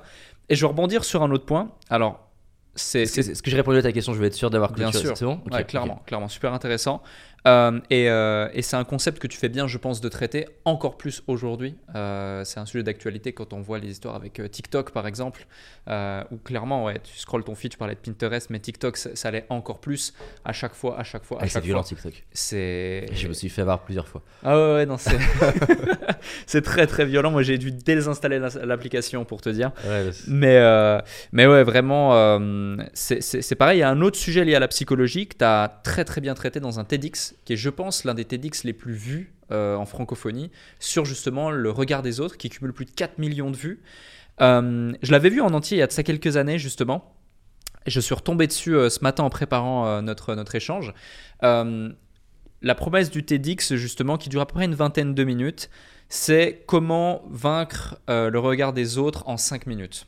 Est-ce que en, quelques éléments clés, parce que c'est vraiment le truc, tu parlais euh, tout à l'heure au départ que toi tu te, tu te comparais aux autres constamment. et moi je pense que deux biais qui font que les, entrepreneurs n'arrivent pas à atteindre leurs objectifs, c'est justement se comparer aux autres et vouloir aller trop vite. Mais l'une des raisons pour lesquelles bah, justement il y a ces deux biais, c'est pour le regard des autres finalement. Parce qu'ils ont ce problème. Alors il n'y a pas que ça, mais voilà. Et comment, en quelques conseils clés, tu permettrais à ceux qui nous écoutent, qui nous regardent, de justement vaincre cette peur du regard des autres Yes. Super intéressant. Je vais aller sur trois concepts. On va, du coup, ça va boucler avec, enfin, ça va continuer sur la, la dopamine. Cette notion que quelque chose qui monte au-dessus de la normale descend en dessous de la normale, elle se retrouve sur plusieurs choses, y compris par rapport au regard des autres. Paradoxalement, je ne peux pas me détacher de mon désir d'être apprécié, je ne peux pas me détacher de la peur du regard des autres sans que je me détache aussi de mon addiction à être apprécié. cest c'est une paire hmm. qui va ensemble. Et souvent, j'ai pas de gens qui viennent me voir en disant Ah putain, en fait, euh, euh, j'en ai marre de, kiffer euh, que les gens me disent des trucs positifs. Mais le truc, c'est que c'est une paire. C'est que ça va ensemble. C'est-à-dire que si je ne conscientise pas qu'en fait, c'est pas, mon problème n'est pas ma peur d'être critiqué. Potentiellement, mon problème, c'est mon addiction à être valorisé. Et comment on casse cette addiction à être valorisé? De la même manière qu'on casse, je ne vais pas rentrer dans les processus complexes d'addiction, mais déjà, la, première chose, c'est qu'on n'est pas conscient au moment où on est en train de faire les choses, du prix qu'on est en train de payer. C'est-à-dire que, typiquement, au moment où tu es en train de te, saucer toi-même, pour reprendre la dopamine que tu as tout à l'heure, tu écoutes cette musique et tu te sens trop fort, tu te sens au-dessus, tu ne te rends pas compte qu'au moment où tu te sauces, parce que tu es en train de te sentir bien, eh ben, tu es en train de payer un prix. Le prix, c'est quoi? Tu pas en train d'être aussi euh, précis dans ta réflexion. T'es pas en train de voir les angles morts de ce qui pourrait euh, faire que ça foire. T'es pas en train d'avoir l'humilité de poser des questions parce que tu es dans ton ego. Mais sauf que ce qui est plus vicieux, c'est que vu que c'est agréable, il n'y a jamais personne qui vient me voir en, coaching en me disant j'en ai marre des moments où je me sens bien. Mais en fait, la réalité, c'est que les moments où tu te sens mal, ils sont aussi corrélés avec ces moments où en fait tu te sens pas bien, tu te sens shooté. De la même manière que si tu prends un rail de coke, tu vas avoir un pic de dopamine et une baisse. Mais c'est valable pareil avec le regard des autres parce que la valorisation crée un pic de dopamine. Hmm. Et donc, c'est notre dépendance. Et moi, j'étais extrêmement dépendant. J'étais, je voulais mon shoot. Je voulais mon shoot de bravo David, c'est top, voir dans les yeux des autres de l'admiration comme moi j'ai admiré les autres. Et ça, c'est souvent le scénario, c'est qu'on a envie, d'admirer quelqu'un, et tu rêves que d'autres te regardent comme toi t'as admiré quelqu'un. Hmm. Et une des clés, c'est déjà de conscientiser que, en fait, au moment où tu es en train d'être admiré, tu payes un prix. Parce que c'est très très dur d'être admiré et de rester humble. Notre cerveau n'est pas câblé comme ça de base. C'est très très dur de rester, d'être admiré et de rester humble. Et donc, qu'est-ce qui va se passer? Tu vas avoir ton ego qui gonfle. Donc tu vas perdre en capacité à connecter avec des gens avec qui tu connectais avant. Tu vas moins te poser, tu vas moins poser des questions parce que tu es plus en mode, bah ouais, quand tu vois, t'es admiré, c'est bon, j'ai la réponse. Et si tu es honnête, si on est tous honnêtes avec nous-mêmes, les fois où on a fait une conférence, on a dit quelque chose, on a eu un partage, on a été saucé, si tu regardes les heures qu'on suivi, c'est pas les heures où tu as lu. C'est pas les heures où tu t'es dit comment j'aurais pu faire mieux. C'est pas les heures où tu as eu l'humilité d'aller voir quelqu'un en disant Comment je pourrais faire mieux? Donne-moi un feedback. Non, tu es en train de te saucer. Et c'est pas grave en soi. Mais c'est de comprendre que c'est cette addiction à se faire saucer qui fait que, le, que du coup, tu as la peur d'être critiqué. Et donc, l'exercice, c'est vraiment se demander qu'est-ce que je perds en étant valorisé Ben, je perds ma capacité à connecter. Je perds mon désir d'apprendre. Je perds mon drive d'avancer. Je perds ma faim de. Parce que si je me sens au top, j'ai plus besoin d'aller chercher le, prochain niveau. Et c'est la raison pour laquelle Bill Gates s'est dit le, succès, il is a lousy teacher. Le, succès, la réussite est un mauvais enseignant, est un mauvais, euh, ouais, un mauvais enseignant. Parce qu'en fait, quand tu crois que tu commences à réussir, tu te mets à arrêter de faire toutes les choses qui t'ont amené à ta réussite. Paradoxalement, les tartes, qu'elles soient des échecs, que ce soit des échecs, que ce soit des critiques, ça te ramène à l'humilité, ça te donne la niaque, une fois sur deux, tu te dis, je vais, je vais, je vais, leur, donner, je vais leur donner tort. Et ça te fait lire le livre que tu n'aurais pas lu. Ça te fait, ça te fait te poser des questions que tu ne te posais pas d'habitude. Ça te fait bosser deux heures de plus que tu ne posais pas d'habitude. Ça va te, ça va te ramener à dire en fait, ouais, effectivement, qu'est-ce que je fais avec ces trucs-là? Donc oui, ça fait mal, oui, c'est douloureux, mais du coup, donc plus un, plus je vois qu'être valorisé à un énorme prix, plus quand je suis critiqué, je me rends compte qu'il y a aussi un énorme avantage. Hmm. Ça m'aide à m'apprendre. Ça m'aide à. Il y a du feedback. Même si la forme n'y est pas, même si la personne me dit euh, Mais regarde, tu parles pas français. Peut-être qu'elle a raison là. Je parle pas français alors. Je suis pas obligé de prendre la forme. Mais j'articule mal, j'ai pas été bon. Au final, qui m'a fait le plus progresser? Celle qui me dit David, t'es incroyable, j'adore ce que tu fais? Ou Thomas du 38 qui dit David, regarde-toi, tu sais pas t'exprimer, on dirait un enfant de deux ans. Bref. L'air de rien, il me pointe du doigt qu'effectivement, je peux mieux articuler. Qu'effectivement, je suis trop agité. Qu'effectivement, ce que je suis en train d'amener n'est pas prouvé scientifiquement et que c'est faux, potentiellement. Et même si c'est pas faux, il me fait chier, il me fait vérifier, il me fait être sûr de moi et il fait que la prochaine fois, j'ai plus de certitude. Ou voir la prochaine fois, dans la prochaine interview, je réponds à Thomas du 38 avant qu'il pose la question grâce à Thomas du 38 pour tous les Thomas du 38. Ou alors, s'il me le dit en direct, il m'entraîne à avoir plus de répartie. L'ancien moi, il me fait rire. L'ancien moi qui est addict à la, à la vie confortable. Et c'est un des trucs que Mike Horn m'a vraiment inspiré quand j'ai passé du temps avec lui. C'est ça, c'est- l'amour de la douleur. Et moi, je pense pas que j'avais de l'amour de la douleur. Donc, aimer, Ouais. aimer comment la douleur te fait grandir, entraîner ton cerveau à dire là, ça fait mal, je grandis. Aimer avoir Thomas du 38 comme ton formateur, comme ton entraîneur, comme ton entraîneur qui, à la boxe, te mettrait un coup de plus, te dirait une traction de plus. Et c'est pas agréable. Et c'est intéressant parce que c'est comme si on voulait avoir les, les abdos ou les biceps de The Rock, mais on voulait aller à la salle de sport et qu'au moment où je suis en train de faire ma traction, tu vois, Alec, tu viennes sous moi et tu me portes. En fait, si tu me portes et que tu fais la traction à ma place, je vais pas avoir les muscles. Et c'est que au moment où ça fait mal et au moment où, tu vois, hier, j'ai mon, mon coach, tu vois, c'est un truc qu'ils font des fois les coachs, tu sais, où, je sais plus comment ça s'appelle, là, tu sais, quand t'es- tu peux plus et il t'accompagne sur une partie du mouvement. Ouais. C'est horrible. C'est horrible parce qu'il te pousse sur la ligne, ça fait trop mal. T'as envie de lui dire laisse-moi tranquille. Et apparemment, j'y connais rien, je suis pas assez, je suis pas expert là-dedans. Apparemment, c'est ça qui développe le muscle. C'est au moment où ça fait mal. Et d'ailleurs, même se le dire, c'est prouvé, hein, se répéter des phrases du type là mon muscle est grandi. euh, ça va créer ce micro pic de dopamine qui t'aide à associer la douleur avec quelque chose de, de, de quelque part d'agréable.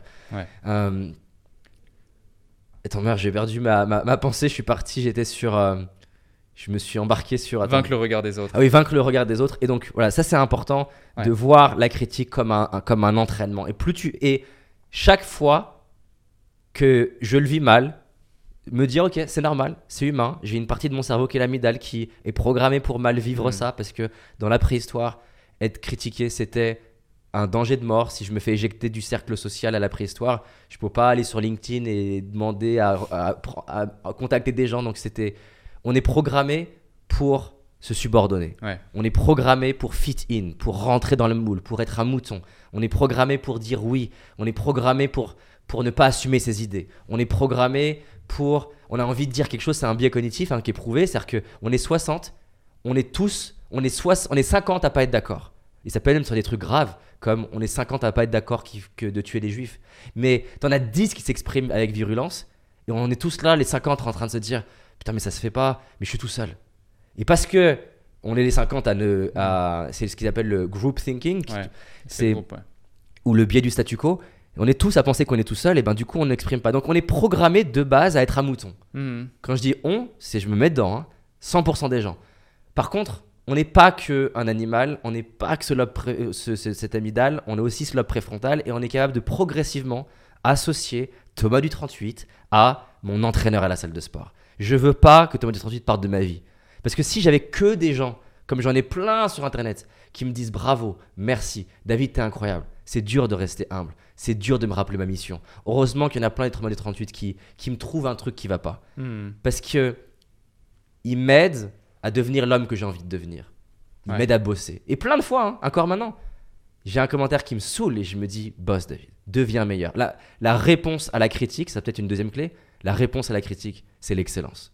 La réponse à la critique, c'est c'est boss encore plus. Fais taire les critiques, pas par tes réponses. Fais taire les critiques par tes résultats. Fais taire les critiques par dans, dans- si c'est un sujet d'expertise. Moi, clairement, et je les remercie du coup, il y a des gens qui m'ont beaucoup critiqué en 2017, entre autres liés à, à des événements médiatiques, Bad Buzz. Ça a accéléré mon obsession de m'intéresser à la science, de, de me réconcilier avec le David scientifique ingénieur. Parce que je me suis dit, je vais leur faire fermer leur gueule. Parce que c'est ma mission, je veux aider des millions de personnes, et ça me fait chier que parce que des gens euh, ont envie, ils sont en train de mourir, les médias.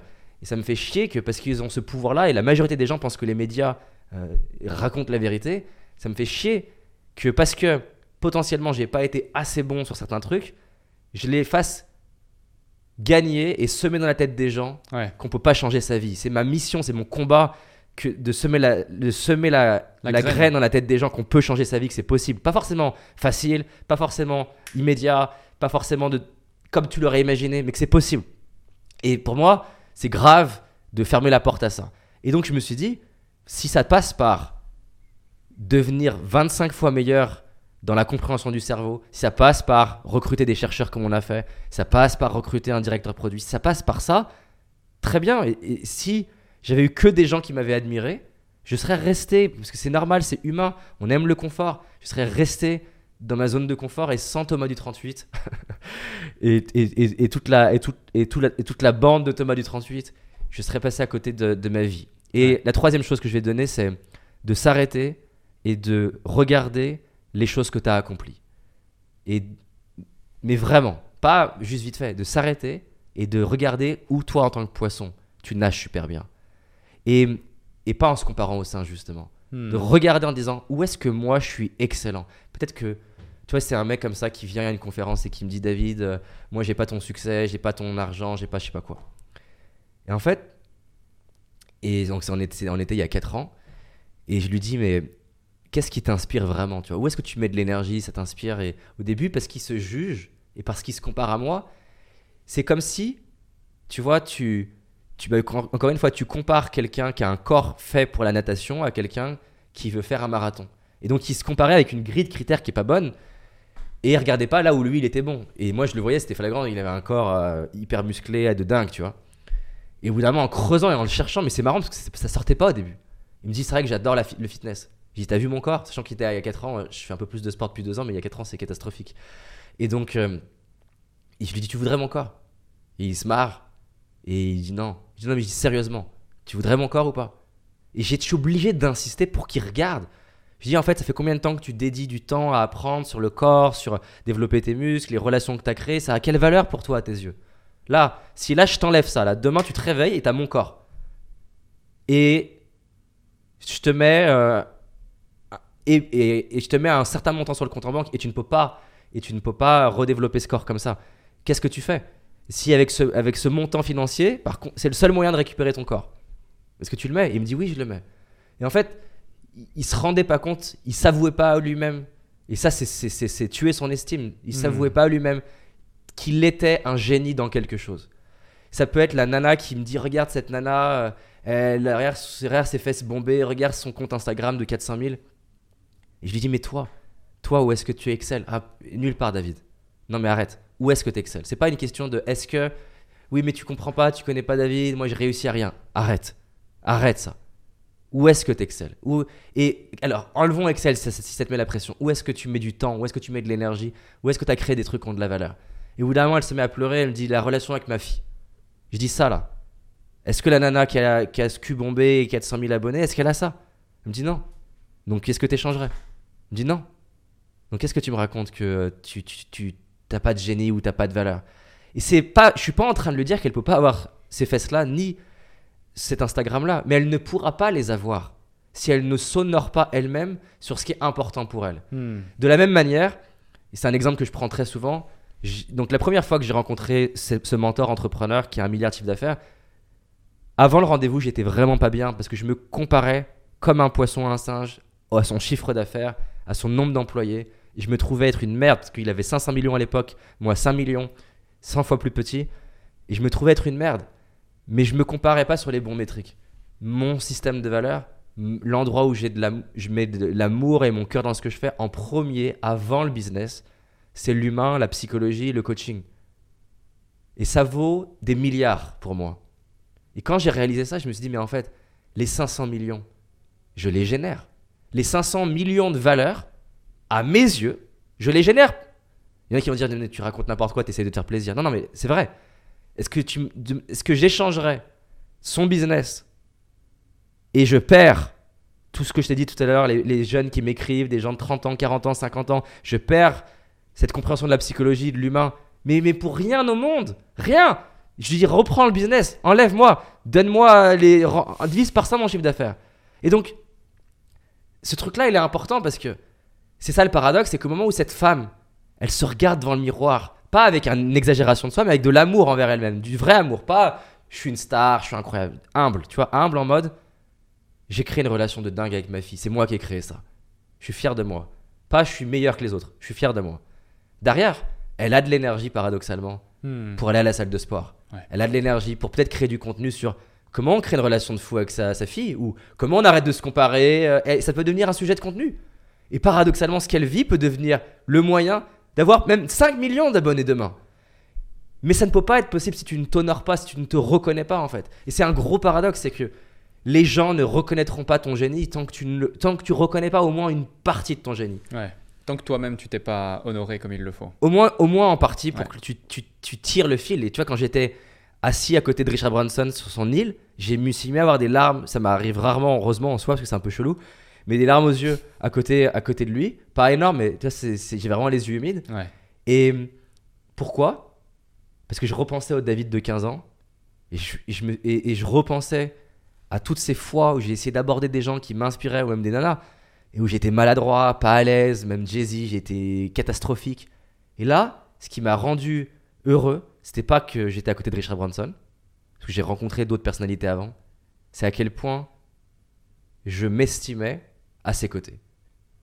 C'est que j'ai rencontré plein de gens qui m'ont impressionné, mais je les regardais comme un microbe. Alors, pas assez microbe pour quand même arriver à les rencontrer, donc il n'y avait pas. Parce que si t'es là, tu les rencontres pas du tout. Là, peut-être tu arrives à leur parler un petit peu, prendre une photo. Là, peut-être passer du temps un petit peu avec eux, tu vois, et progressivement, ça se rapproche. Et là, vraiment, j'étais là à côté de lui en mode j'ai un maître à côté de moi, j'ai un mentor à côté de moi, mais je suis pas en dessous. Hmm. Je suis pas en dessous parce que euh, j'ai créé dans ma vie mon milliard.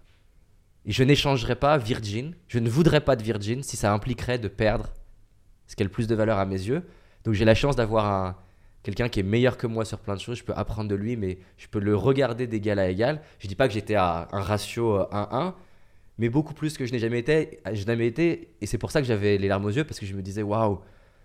Justement, pourquoi j'ai fait un tête sur le regard des autres et je pense pourquoi aussi il a marché autant, c'est que je pense qu'au fond, avant même la timidité, c'était le plus gros, plus gros sujet, le regard des autres pour moi.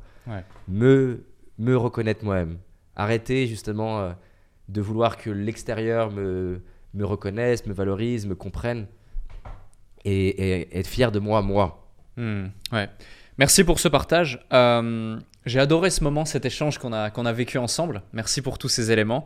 Euh, si celles et ceux qui nous ont vus, qui nous ont écoutés, ont autant apprécié ce moment que je n'en ai eu euh, à, l'animer, eh bien, qui, nous le fassent savoir dans les commentaires, qui partagent la vidéo, qui mettent un like, qui mettent les 5 étoiles sur Apple Podcast. D'ailleurs, beaucoup de gens ne savent pas qu'on a aussi tout un panel d'épisodes audio et que les épisodes YouTube, c'est qu'une partie justement de tous les podcasts euh, qu'on fait.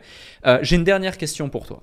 Euh, c'est la question que je pose à chaque personne qui passe justement sur le plateau du, déclic. En, en, une phrase ou un concept, qu'est-ce qui, dans ta vie, a littéralement créé une transformation identitaire chez toi, que ce soit pro ou perso que tu n'as pas encore partagé dans cet épisode, que tu n'as peut-être jamais partagé dans une interview, mais qui vraiment te tient à cœur au plus profond de tes tripes. Tu as vraiment carte blanche, la parole est à toi pour ce mot de la fin. Donc une transformation, un, élément qui a créé une transformation importante chez moi. Ouais, vraiment le déclic. J'en ai plusieurs, attends, je choisis. Ouais, j'en ai un.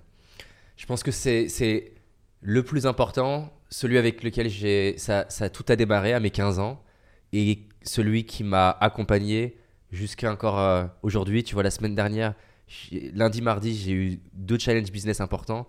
Ça m'a vraiment euh, challengé. Et c'est le genre de choses qui, qui continue de, de, m'accompagner, de m'aider, euh, qui va faire écho avec plein de choses qu'on a vues ensemble. C'est.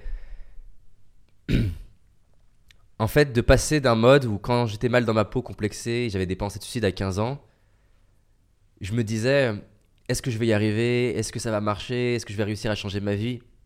Et vu que j'avais pas la réponse à ça, et vu que je me disais bah, peut-être peut que je vais pas y arriver, du coup ça me démotivait. Du coup, ça me donnait pas envie d'y aller, du coup, ça me faisait envie d'abandonner, et d'abandonner même ma vie, donc de me suicider. Et en fait, ce qui a tout changé, c'est quand je suis passé de je veux le faire pour que ça marche à je veux le faire parce que j'ai envie d'être fier de moi. Je veux le faire pour pouvoir me regarder devant le miroir et pas me dire que j'ai tout réussi, mais me dire que j'ai au moins essayé. Que d'imaginer que je suis à la fin de ma vie, que j'ai mes enfants face à moi et que je puisse leur dire Papa, il n'a pas tout réussi, il a échoué plein de choses, mais il a tout donné. Hmm. Il a donné tout ce qu'il avait avec le corps qu'il a, qu'il a eu, avec, avec l'intelligence qu'on m'a donnée, avec les parents qu'on m'a donnés, avec la, je sais pas, la couleur de peau qu'on m'a donnée, avec euh, le pays dans lequel je suis né. J'ai fait tout ce que j'ai pu, toute ma vie, pour exprimer le meilleur de qui je suis. Et, et en fait, de focaliser non pas sur le désir de réussir, mais le désir d'être fier de soi. Le désir de regarder, de se regarder dans le miroir en se disant j'ai fait de mon mieux, je suis allé au max. Et ce truc-là, il il a changé ma vie. Parce que j'ai passé de, je suis passé de est-ce que je suis sûr d'y arriver à est-ce que je suis sûr de foirer? Est-ce que je suis sûr que ça marchera pas? Non. Est-ce que c'est possible que ça marche? Oui. Et en fait, c'est vraiment devenu un peu mon, mon credo de. En gros, l'idée, c'est pas euh, à l'américaine, tout est possible c'est en fait, je ne sais pas, je reviens sur Kobe Bryant, je ne sais pas ce qui est possible ou non, j'en ai aucune idée de ce qui est possible, je ne sais pas si je vais y arriver, je ne sais pas si je peux réussir sur internet, je ne sais pas si je peux réussir à avoir la femme de mes rêves, je ne sais pas si je peux avoir le compte en banque de mes rêves, je ne sais pas si je peux aujourd'hui créer un documentaire de type The Last Dance sur Netflix ou arriver à faire ce que j'ai dit avec l'IA, ça me fait peur, je ne sais pas si je vais y arriver. Mais en fait, justement, la question c'est pas est-ce que je vais y arriver, c'est est-ce que tu es sûr que tu vas pas y arriver? Non, je ne suis pas sûr, donc va vérifier. Va vérifier, va tester, pas pour réussir, mais pour être fier de toi. Pour être fier de toi, pour regarder tes enfants dans le miroir, ou enfin tes enfants, ou te regarder dans le miroir et être, et être à l'aise, être aligné, et aussi du coup, peut-être pour semer la graine dans la tête de quelqu'un que ce qui compte, c'est pas réussir, que ce qui compte, c'est donner une chance à ses rêves et à sa vie. Et d'ailleurs, moi, ce qui compte, tu vois, quand on était là en train d'arriver dans le podcast, je me disais, j'ai envie que ce podcast y serve au moins une personne. C'est un rituel pour moi de, de prendre le temps de ressentir ça. Moi, j'adorerais que notre échange, il ait au moins aidé une personne à ouvrir dans sa tête que peut-être plus grand est possible, que plus est possible, peu importe le domaine de sa vie, de s'autoriser à y croire, de laisser personne sur cette terre fermer cette porte-là, écrabouiller ce, cette petite plante, ce petit rêve qui est en train de naître. Et en fait, ne pas le faire justement dans l'idée que peut-être ça va marcher, en espérant que ça va marcher. Le faire juste pour, pour être fier de soi, pour l'amour du processus. Et quand tu fais ça, il y a des miracles qui arrivent. Tu parlais d'impatience. C'est un truc de malade, vraiment, c'est un truc de malade. À quel point ta vie, elle peut changer quand tu investis 10 ans de ta vie à essayer de, de donner tout ce que tu as dans un, deux ou trois domaines et que tu essaies de progresser, de, de lire, de, de, te former, de, de t'instruire, de rencontrer des gens, d'itérer sur des trucs. C'est un truc de dingue, les gens ils réalisent pas. Et j'aimerais que si les gens retiennent que ça de notre échange, c'est ça, c'est rendez-vous dans 10 ans. Combien de fois, combien de fois quand Thomas du 38 il m'écrivait, je me disais rendez-vous dans 10 ans. Allez, on en reparle dans 10 ans. Et c'est ça, j'aimerais que les gens ils puissent me dire dans 10 ans, euh, ben il y a 10 ans j'ai vu ce podcast. Voilà, j'ai bossé comme un acharné pendant 10 ans sur ce truc. Et ça a fini par, ça a fini par payer. Mais au-delà de ça, j'ai inspiré ma mère, mon fils, mon frère. J'ai inspiré quelqu'un en, faisant ce chemin-là. Et c'est ça que les gens ne réalisent pas. Même mon spectacle foiré, il a inspiré des gens à oser faire leur, leur spectacle et à, à réaliser leurs rêves. Donc même quand tu foires, t'inspires les gens et t'inspires les gens que t'aimes. Donc il n'y a rien à perdre. Merci David. Avec plaisir.